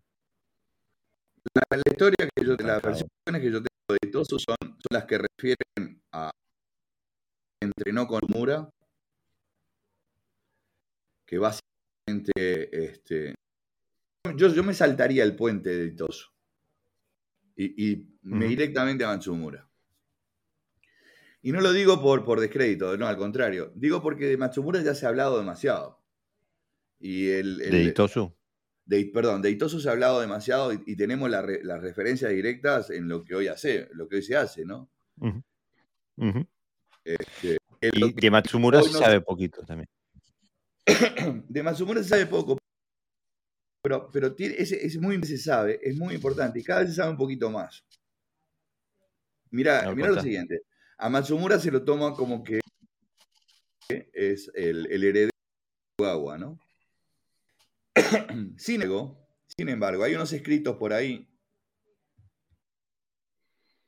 este, que dijo Motou Choki y algo que dijo Kian y algo que fueron por ahí diciendo otros, que Matsumura durante mucho hacía el ti práctico. ¿Qué es el ti práctico? si hay un ti práctico, tiene que haber un ti que no era práctico. No, hacía ti, hacía el ti que no tenía kata. O sea, ah, él peleaba, no tenía kata. Él peleaba. No tenía kata. Finalmente no tenía kata. Mira. Originalmente no hay versiones de kata de gente que fueron Tichigaya, practicante de ti. No hay, no hay nada escrito, no hay, pero todo hace presumir que no había. Es la fusión. Cuando empiezan a venir las formas chinas, cuando se funciona el ti con las formas chinas que se... Así que antes de Sakugawa y esa generación no había katas en el ti. Aparentemente, kata que, se conoce es el Kusanko. A través de Quan. Eh, Kusanko el nombre era Quan Shanfu. Pero los japoneses les, eh, era más fácil, le decían Kusanko. El Pepe eh, Cariñosamente. Eh, bueno, entonces, ¿qué pasa? Hay una versión que dice que que Matsumura hacía el ti, hacía, era el, el, el, ti práctico, era el de pelearse y punto, a través de técnicas, por supuesto, que aprendidas y estrategias. Que eso es lo que se ha perdido, de la táctica y la estrategia. Hay un hombre que se llama Yabikuno Shu, que quería decir el viejo Yabiku, el venerable Yabiku. Enseña el karate antiguo. Ay, me viene la complicación. Porque si Matsumura hacía el ti, es que Yabiku le enseña.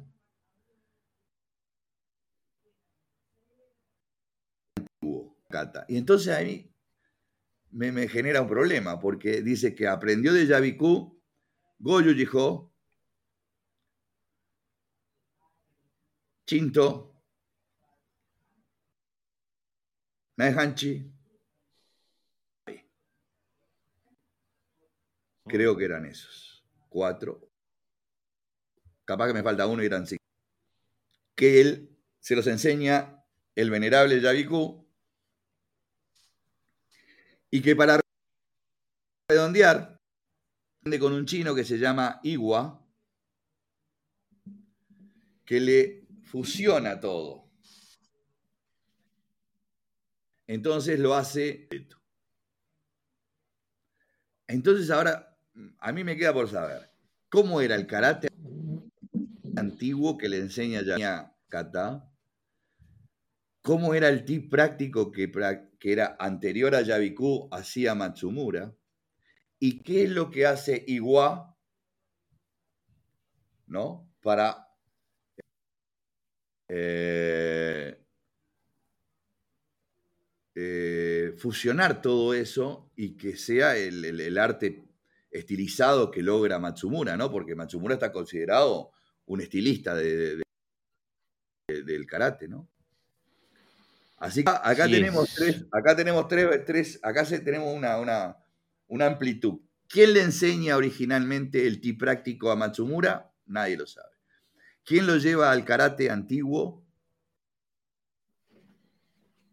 Que es Yabiku. ¿Y, qué es el karate antiguo? El karate, el, el anciano karate. Que eso es una referencia interesantísima. ¿Y qué le enseña igual? Como ves, cuando hablamos de cómo entrenaban, es muy difícil saber. Mm. Pero siempre y todo, a mi criterio, me lleva a que eran especialistas. Mm. Aprendían lo general para sacarle el jugo a lo angular. Sí, ¿no? Este, incluso no me acuerdo si fue en los libros de Bishop o algo, de Bishop eh, o, de los de Swift, donde se refiere, a, por ejemplo, a que mm, Matsumura evidentemente era alguien que se movía muy rápido. Eh, sí, sí. Aparte era un tipo acá. Era un tipo que, le decía a, 778. Y que le decía, le decía a Itosu que a pesar de la fuerza física de Itosu, que él nunca le, nunca le iba a poder tocar. Sí, sí, eso es verdad, tal cual. Tal cual. Es más, era, un, gordito que se movía lento. Pero bueno, hay que ver también en la época, ¿no? Porque él, era un tipo lento, pero era fuerte como una roca. Sí, a Sato nunca le podía ganar en, el, la más de Nahama, Nakahama, era de, era de Naja, que, de, que del propio este, Matsumura, ¿no? Es más, cuando Chivana aprendió Pasai de Tawada, Tawada Chin, Matsumura, que aparte era su cuñado, eso dijo, has hablado con el mejor. Oh. Y lo que hacía Taguada no tenía nada que ver con lo casi Itosu. Hubiera estado interesante ver qué es lo que hacía Tawada Sensei. Y Está no el Tawada Pasai. ¿no? Sí, bueno, ese- es el, es el Pasai, eh, Pasai Dai. O sea, eh, Chivana practicaba tres kata. El Pasai Yo, que era el, el Itosu Pasai. El, el que Itosu le enseñó, que él decía que era el Matsumura Pasai. Al final, este, Tawada le enseña el Matsumura Pasai, el Pasai Dai, y el que le enseña Itosu como Matsumura Pasai, lo hace solamente creo que la gente de, de Lokan, que es el Koryu Pasai. Mm.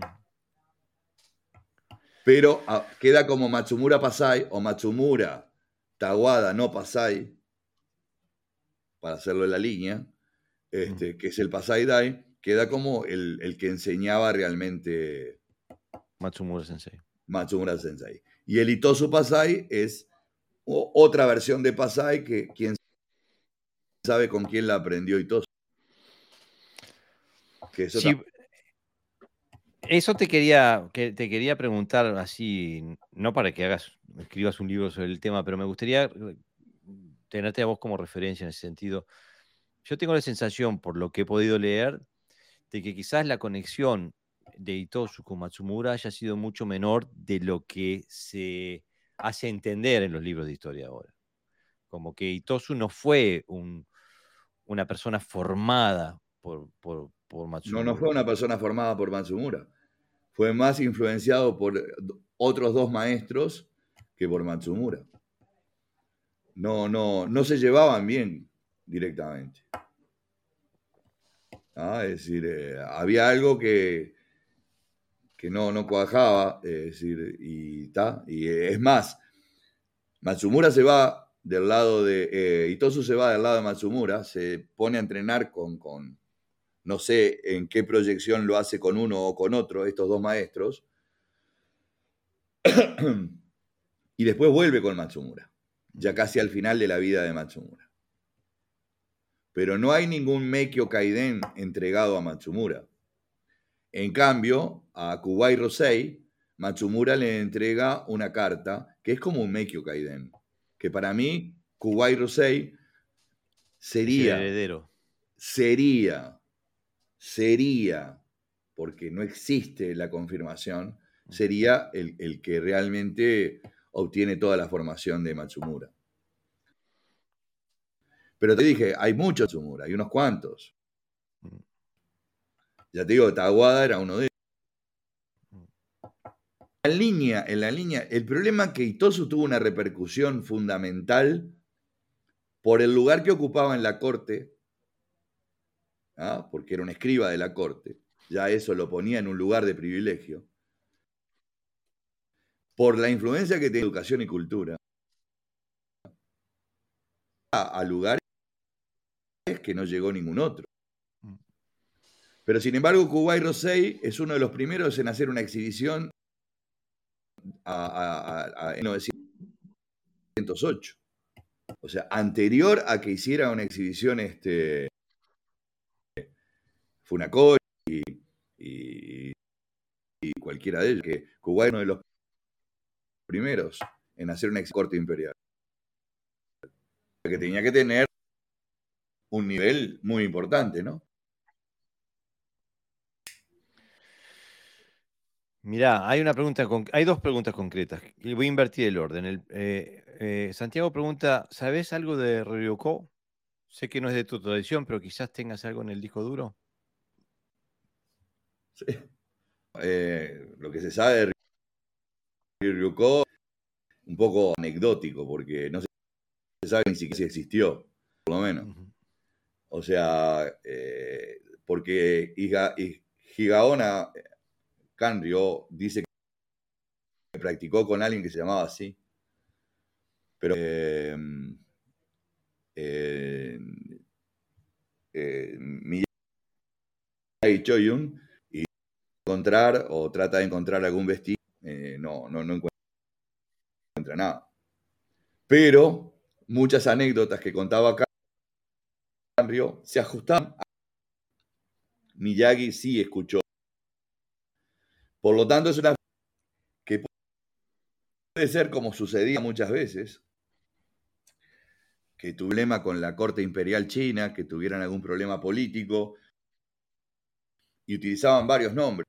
Según, Alias clandestinos. Como fuera. O sea, fuera dudas, alguien que se llamaba Ryu Ryuko o tuviera otro nombre que influenció en Higaona. Eh, sin lugar a dudas, eh, sí. Ahora, hay anécdotas, hay muchas anécdotas, incluso este, según quién te la cuenta, si te la contaba mi si te la contaba este, el fundador de Ton Ryu, ¿cómo se llamaba? Este, no eh, recuerdo. Eh, te la contaba de otra, pero eh, la figura, la figura como tal tiene que haber existido. Alguien tiene que haberlo de esa manera, ¿no? Mirá, Guillermo Gómez en 6 escribe una, viene una pregunta bien eh, profunda. Dice, Sensei Valves, estuve observando unos pocos videos de Sensei Uchoku con técnicas de Quijón. En su opinión, ¿por qué no se practica actualmente de forma parecida cuando se trata de esas bases más bajas? Perdón, le, contesto sí a Santiago, sí, es Yuatsu Kyoda. Eh, arriba. Eh, de, verdad, la única posición baja que, yo encontré en el Kyodokan, eh, él está hablando de posiciones, ¿verdad? Técnica de Quijón. Mm, sí. Eh, es el Odachi, y que era, era, era lo, vi, por ejemplo, en Thomas Sensei lo practicaba bien bajo, Sensei lo practicaba más alto. Yo creo que era un tema de característica del individuo más que una exigencia técnica. Em, pero, pero no, no, no tenemos una posición baja en el Kyudokan, eh, salvo el Shikodachi ese que yo te dije, que hay quien lo practica así y quien no, y nadie te lo corrige si lo haces más parado, un poquito más arriba, nadie te lo corrige. O sea, no te dicen que está mal. Mm. Mira, Iván Corria dice, hola maestros, ¿qué opinan de la inclusión del karate en los Juegos Olímpicos? Y antes de soltar eh, a, Gerardo Valvez Sensei al ruedo, eh, creo que es conveniente decir, bueno, en, el marco de lo que hemos presentado hoy, eh, me parece que, queda obvio que no encaja con nada de lo que hemos, de lo que hemos hablado hoy, ¿no? Sea que ahí, ahí ya te da una pauta de cuál puede ser nuestra posición. Pero bueno, Dale, Sensei, ¿cuál, ¿qué te parece? Que es un, disparate, que no, que no tiene, no tiene, no tiene cabida. No tiene cabida. Ya hay, ya hay una actividad eh, olímpica que es más o menos parecido, que es el taekwondo, eh, y que para mí no tiene diferencia con lo que se ha hecho, lo que quieren llevar el karate, digo. Cada vez lo quieren hacer más parecido al taekwondo y no entiendo por qué. Ahora los uniformes cada vez son más parecidos al taekwondo, eh, todo es más parecido, y no entiendo por qué. A pesar de que taekwondo utiliza. Pero ya al karate le pondrán más protecciones también, porque hay que vender más. Y como ahora tenés que tener las dos cosas, tenés que tener lo azul y lo rojo, o sea, entonces va, le van a poner cosas, casco, pechera, le van a poner de todo. Yo al taekwondo olímpico le veo una ventaja sobre el karate olímpico. Y que por lo menos tienen contacto. Eh, en el karate olímpico, eh, justamente el, que, el que hizo en la, final de, los pesos libres tuvo contacto y quedó eliminado, pobre hombre. Pero deja, este deja, que le pongan casco, que le pongan este, pechera y ya vas a ver que la pechera marque los puntos. Eh, alguna razón en los Juegos de Francia el karate. Mm. Por alguna razón no va a estar. Y, me parece... Yo, a pesar de haber competido, vuelvo a repetir, yo no pateo contra a los atletas en entrenamiento. respeto el sacrificio. Es piramidal, absolutamente piramidal. Entran 700 y uno solo es bueno. Van decreciendo. O sea que hecho para eso. No digo que todo el mundo esté hecho para el La competencia no está hecha para todos. Comparto que el catás sea olímpico. No comparto que el catá sea deportivo. Mm. Una cosa que me pauta que el catá no puede ser un entrenamiento de alguien que yo aprecio mucho y estaba compitiendo, que, que iba a competir. No, te lo tienen que ver bien, te lo tienen que hacer así porque te lo tienen que ver bien. Y el kata, una de las virtudes del kata es es, es mostrar. Mm. El kata está hecho para entrenar y que el que vea no entienda. Entonces ya a partimos de ahí que... Y después de la parte deportiva, obviamente del comité, que ancho más, más real, la mancha venenosa.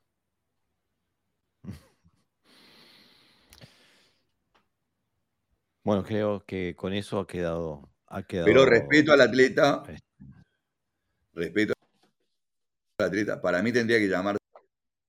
No llamarse karate. Y este, y bueno. ¿Se, tendría que llamarse comité? Sí, ahí está. Este, es lo que es. Eh, Santiago dice: No va a estar nunca más. Igualmente tienen el Mundial de Okinawa, que a mi parecer fue más de lo mismo. Mira, yo te voy a explicar, Santiago, una cosa. No sé si fuiste alguna vez a Okinawa. La provincia más pobre de todas las provincias del Japón. ¿Ah? Cuando en 1997 vieron que podían meter 1.600 personas que venían con su acompañante a hacer turismo, pasaron de haber 20 o de haber 400 maestro ahora y maestro abajo una piedra en Okinawa, vieron el negocio. ¿Se le puede echar la culpa a un lugar que no tiene ingresos? De que obtenga por lo menos ingresos en aquellas cosas que son autóctonas. Yo digo que no. Ahora, ahora, que se extralimiten y se pierda lo original para volcarlo solamente a ese aspecto, eso es un disparate. Yo aspiro a que exista lo mismo que hizo Itos. Esto te lo muestro a vos que venís de turista y querés sacarte una fotito conmigo y esto le doy a mis alumnos poquitos. Mm. Justamente. Este, y aparte sería algo típico. Hoy estábamos hablando de que Chivana recibió un, una parte del karate de Itosu que Itosu no compartía con el público, o sea que es algo típico de la cultura. Eh, mira, eh, Santiago dice, no tuve el honor aún de ir a Okinawa, pero voy a ir en breve. Ellos van, eh, Santiago pertenece a la Yodokan de Radko Balkar y van a... Bárbaro. Espero que vayan. Bueno, Yodokan es la, la, la, gente de, de, de, de Seiko hacen un muy buen. Bueno, Seiko Higa fue uno de los alumnos brillantes de, de, de Miyagi ¿no? Así que, qué decir. Este, deseo que aprovechen al máximo y que, y que van a ver que para el grupo, si son grupos reducidos, la enseñanza es diferente. Y Roberto Daniel Bonet dice, el CAT está hecho para que el que vea no entienda. Brillante. Esa es la realidad. Tangible lo invisible y oculto lo evidente. Y eso tiene eh, muy poquito que ver con lo que conocemos como el karate moderno que se expresa en el tatami deportivo, ya sea como un, deporte de exhibición como han hecho transformado el kata o como un deporte de combate como han transformado el kumite. Es, es, eh, es, eh, es imposible encontrar una conexión ahí es que es un juego y el karate no es un juego. Y aparte, no es un juego, no es un juego, no podemos mirarlo como un juego. Es una irresponsabilidad mirarlo como un juego. Claro. Es unos instructores planteate cuando es un juego. No, se, no, no hay riesgo de nada, más allá de una lesión como en cualquier otro deporte. Pero aparte, creo que hay gran ignorancia propia. Eh, hoy estaba viendo un anuncio de karate acá en Dinamarca, donde había una foto de unos niños haciendo un oizuki y decía karate do defensa personal. Y eso, eh, si, es si, esa, eh, si esa forma de expresarse y de presentarlo fuera consciente, lo consideraría una mentira, un fraude. Y si es inconsciente, lo considero ignorancia. Sin lugar a dudas. Este, mm, este, Sin lugar a dudas, no, pero eso es un eh, eslogan que se vende. O sea, mm. hoy el karate es una mercadería, como un, una camisa o aprender zumba. Por eso es que eh, mm. yo no, no, no, no puedo compartir estas cosas. O sea, ¿cómo no las voy a aceptar si son parte de la realidad? Ahora, no puedo compartir, compartirlo, no, de, de, mis principios. Y vuelvo a repetir, fui competidor. No fui bueno, pero fui competidor. Hice todo el... Ah, fuiste bueno. Todo, todo, toda la, la, la, trascendencia. Ahí fui, fui a Sudamericana, coach, hice todo. O sea que Nadie me puede decir, vos estás hablando sin saber lo que estás diciendo. No, no. Ahora, y la que tenía en la espalda. Una espalda. Y un día dije, me sacó la mochila, que es la que, me, la que yo quiero. Mm.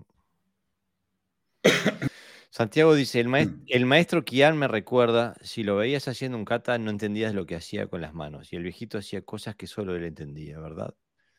Absolutamente. Bueno, era famoso por eso, ¿no? Era famoso por eso. Pero es que vos veías, si vos podías ver de las viejas filmaciones del 20, los katas, cuando yo tenía 17, 18 años, veía eso y decía, esto, esto es horrible. Ahora digo, qué maravilla. Ah, pero hay una evolución, tiene que haber una evolución del karate, ¿no? Evolucionamos nosotros, el karate no evoluciona. El karate está ahí. Lo podemos, o lo podemos introducirlo dentro de nosotros y nosotros evolucionar en karate. Exactamente. ¿no? Para mí el error evoluciona. Sí, no, no, yo entiendo que la tecnología evoluciona, el karate no. Porque no hay Todo cambia. No hay más técnicas de karate. Al contrario, cada vez se utilizan menos técnicas de karate. Exactamente. Eh, eh, hace un, proceso reduccionista que lleva ya. Exactamente, es un proceso reduccionista. Entonces, cuando me hablan de evolución, ¿de qué evolución me estás hablando? Para mí la evolución era cuando hablaba tic, hola, sí, para operadora, y ahora que ves el teléfono y, le decís, llamame a fulano de tal y si le en 10 minutos. Y se agarra y te lo... O sea, eso es evolución. Que cambio no es evolución. El cambio puede ser retroceder. Pero por supuesto. Y nosotros evidentemente hemos retrocedido. Nosotros tenemos que evolucionar dentro del karate. Nosotros somos lo que evoluciona. Porque cada vez que comprendemos algo, vamos un pasito más. Exactamente. Y a eso, eh, para terminar de hablar de la pregunta esta, es que justamente es que lo que hace el karate olímpico no está relacionado con esta información, con estas metodologías, con esta herencia. No, para eh, nada, tanto tecnológica, eh, técnica como táctica, metodológica. No, no, está condicionado a la evolución del deporte en general. Está condicionado a las dietas, está condicionado a, un conocimiento cómo sacar el mayor rendimiento de un individuo de acuerdo a su, a su, a su condición, a su concepción física. En karate no importaba si era gordito, bajito, o si eras alto y, flaquito, no importaba, no, no. Mirá un Naga Sensei hace. Por otro lado. ¿Cómo? Un Naga Sensei hace 20 años. que si vos mirabas a Onaga Y Sensei hace pesaba 20 años. Y, y me, me- me- 1,65 y 90 kilos de peso. Era redondo. Pero te daba, pero te agarraba y te arrancaba los pedazos. Te digo, eh, eh, no, la me- hija- no tenía la hija pesaba 35 kilos mojada. Exactamente. Y, y yo no he visto a ninguna mujer como le pegaba a ella. Salada. Eh, yo vi en Entonces, YouTube. digo, la a vi, ver, eh, Por eso te digo que, que- que no- eh, en el karate de verdad, no- nosotros evolucionamos. El deporte evoluciona constantemente porque crean nuevos métodos de entrenamiento. El deporte. Pero nosotros no hacemos.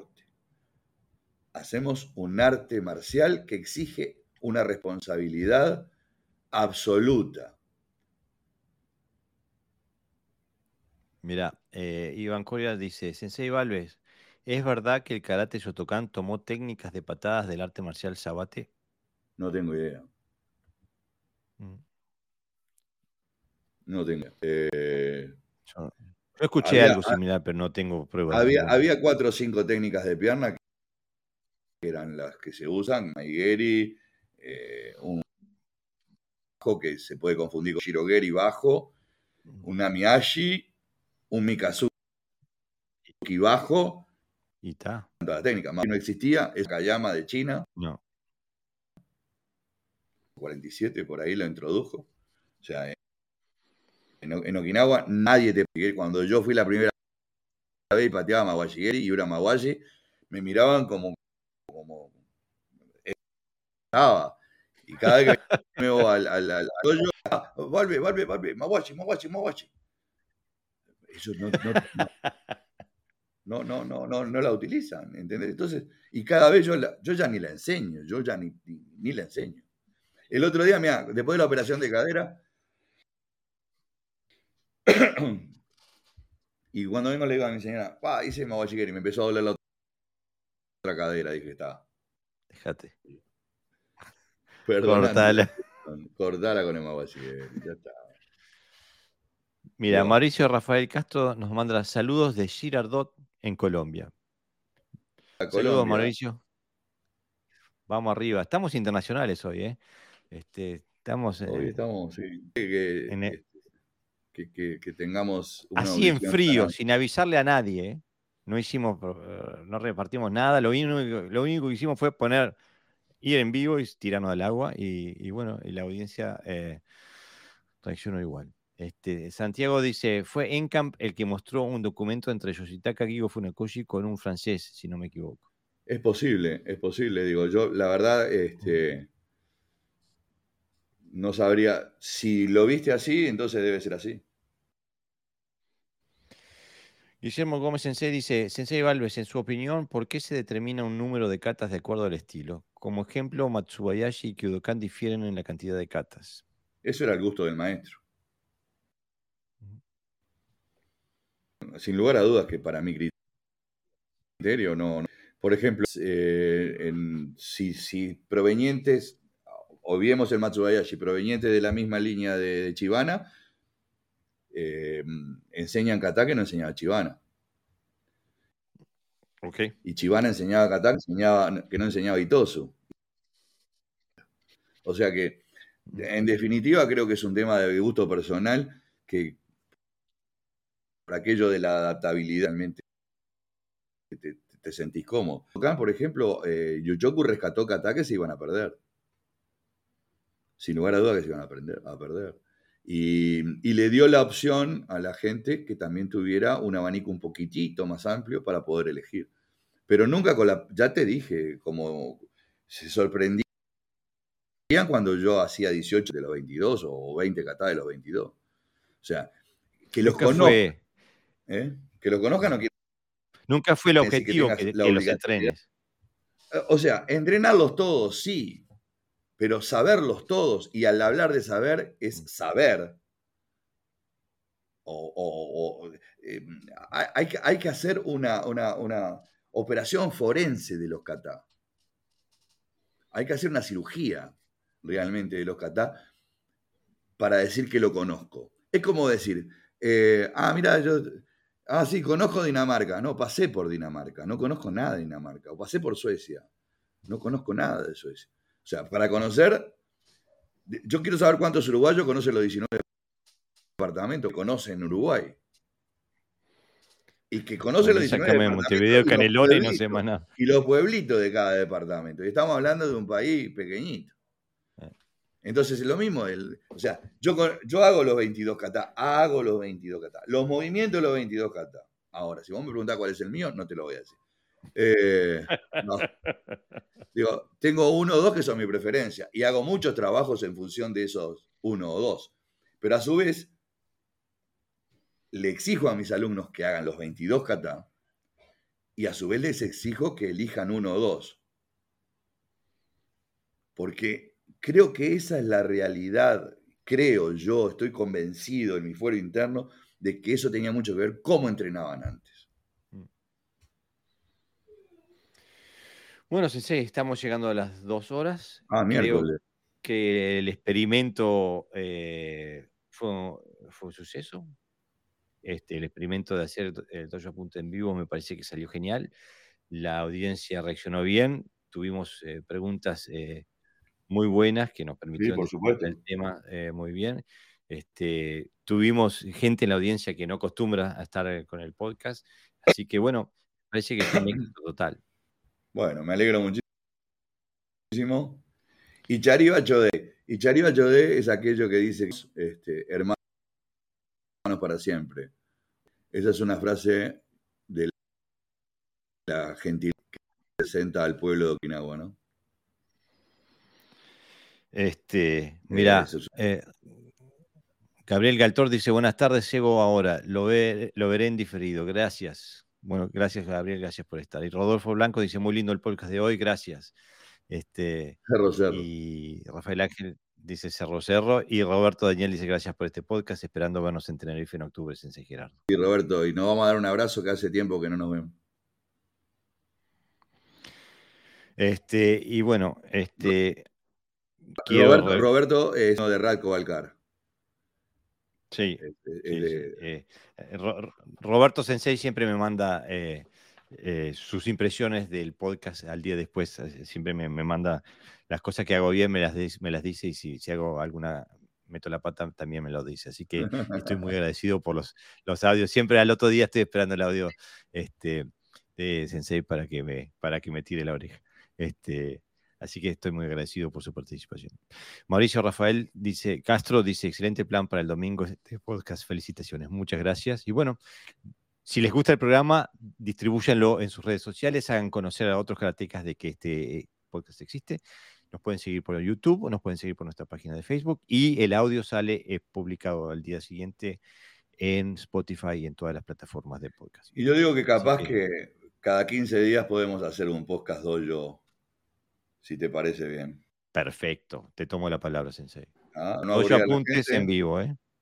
Ahí está. Y de repente, si en este formato y en este día les viene bien a la Perfecto. Yo encantado de entender eh, vuestras preguntas porque tengo que pensar las respuestas. Y no se extrañen si, como lo dije hoy, algunas cosas no las sé, este, gracias a Dios. Bueno, en eso quedamos.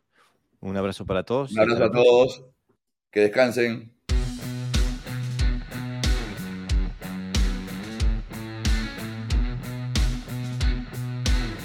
Esto ha sido todo por hoy. Espero que hayas disfrutado del episodio. No te olvides de seguirnos por nuestras redes sociales, tanto nuestra página de Facebook como nuestra cuenta de Instagram, y de suscribirte a nuestro canal de YouTube y también de suscribirte a nuestro podcast en todas las plataformas de podcast.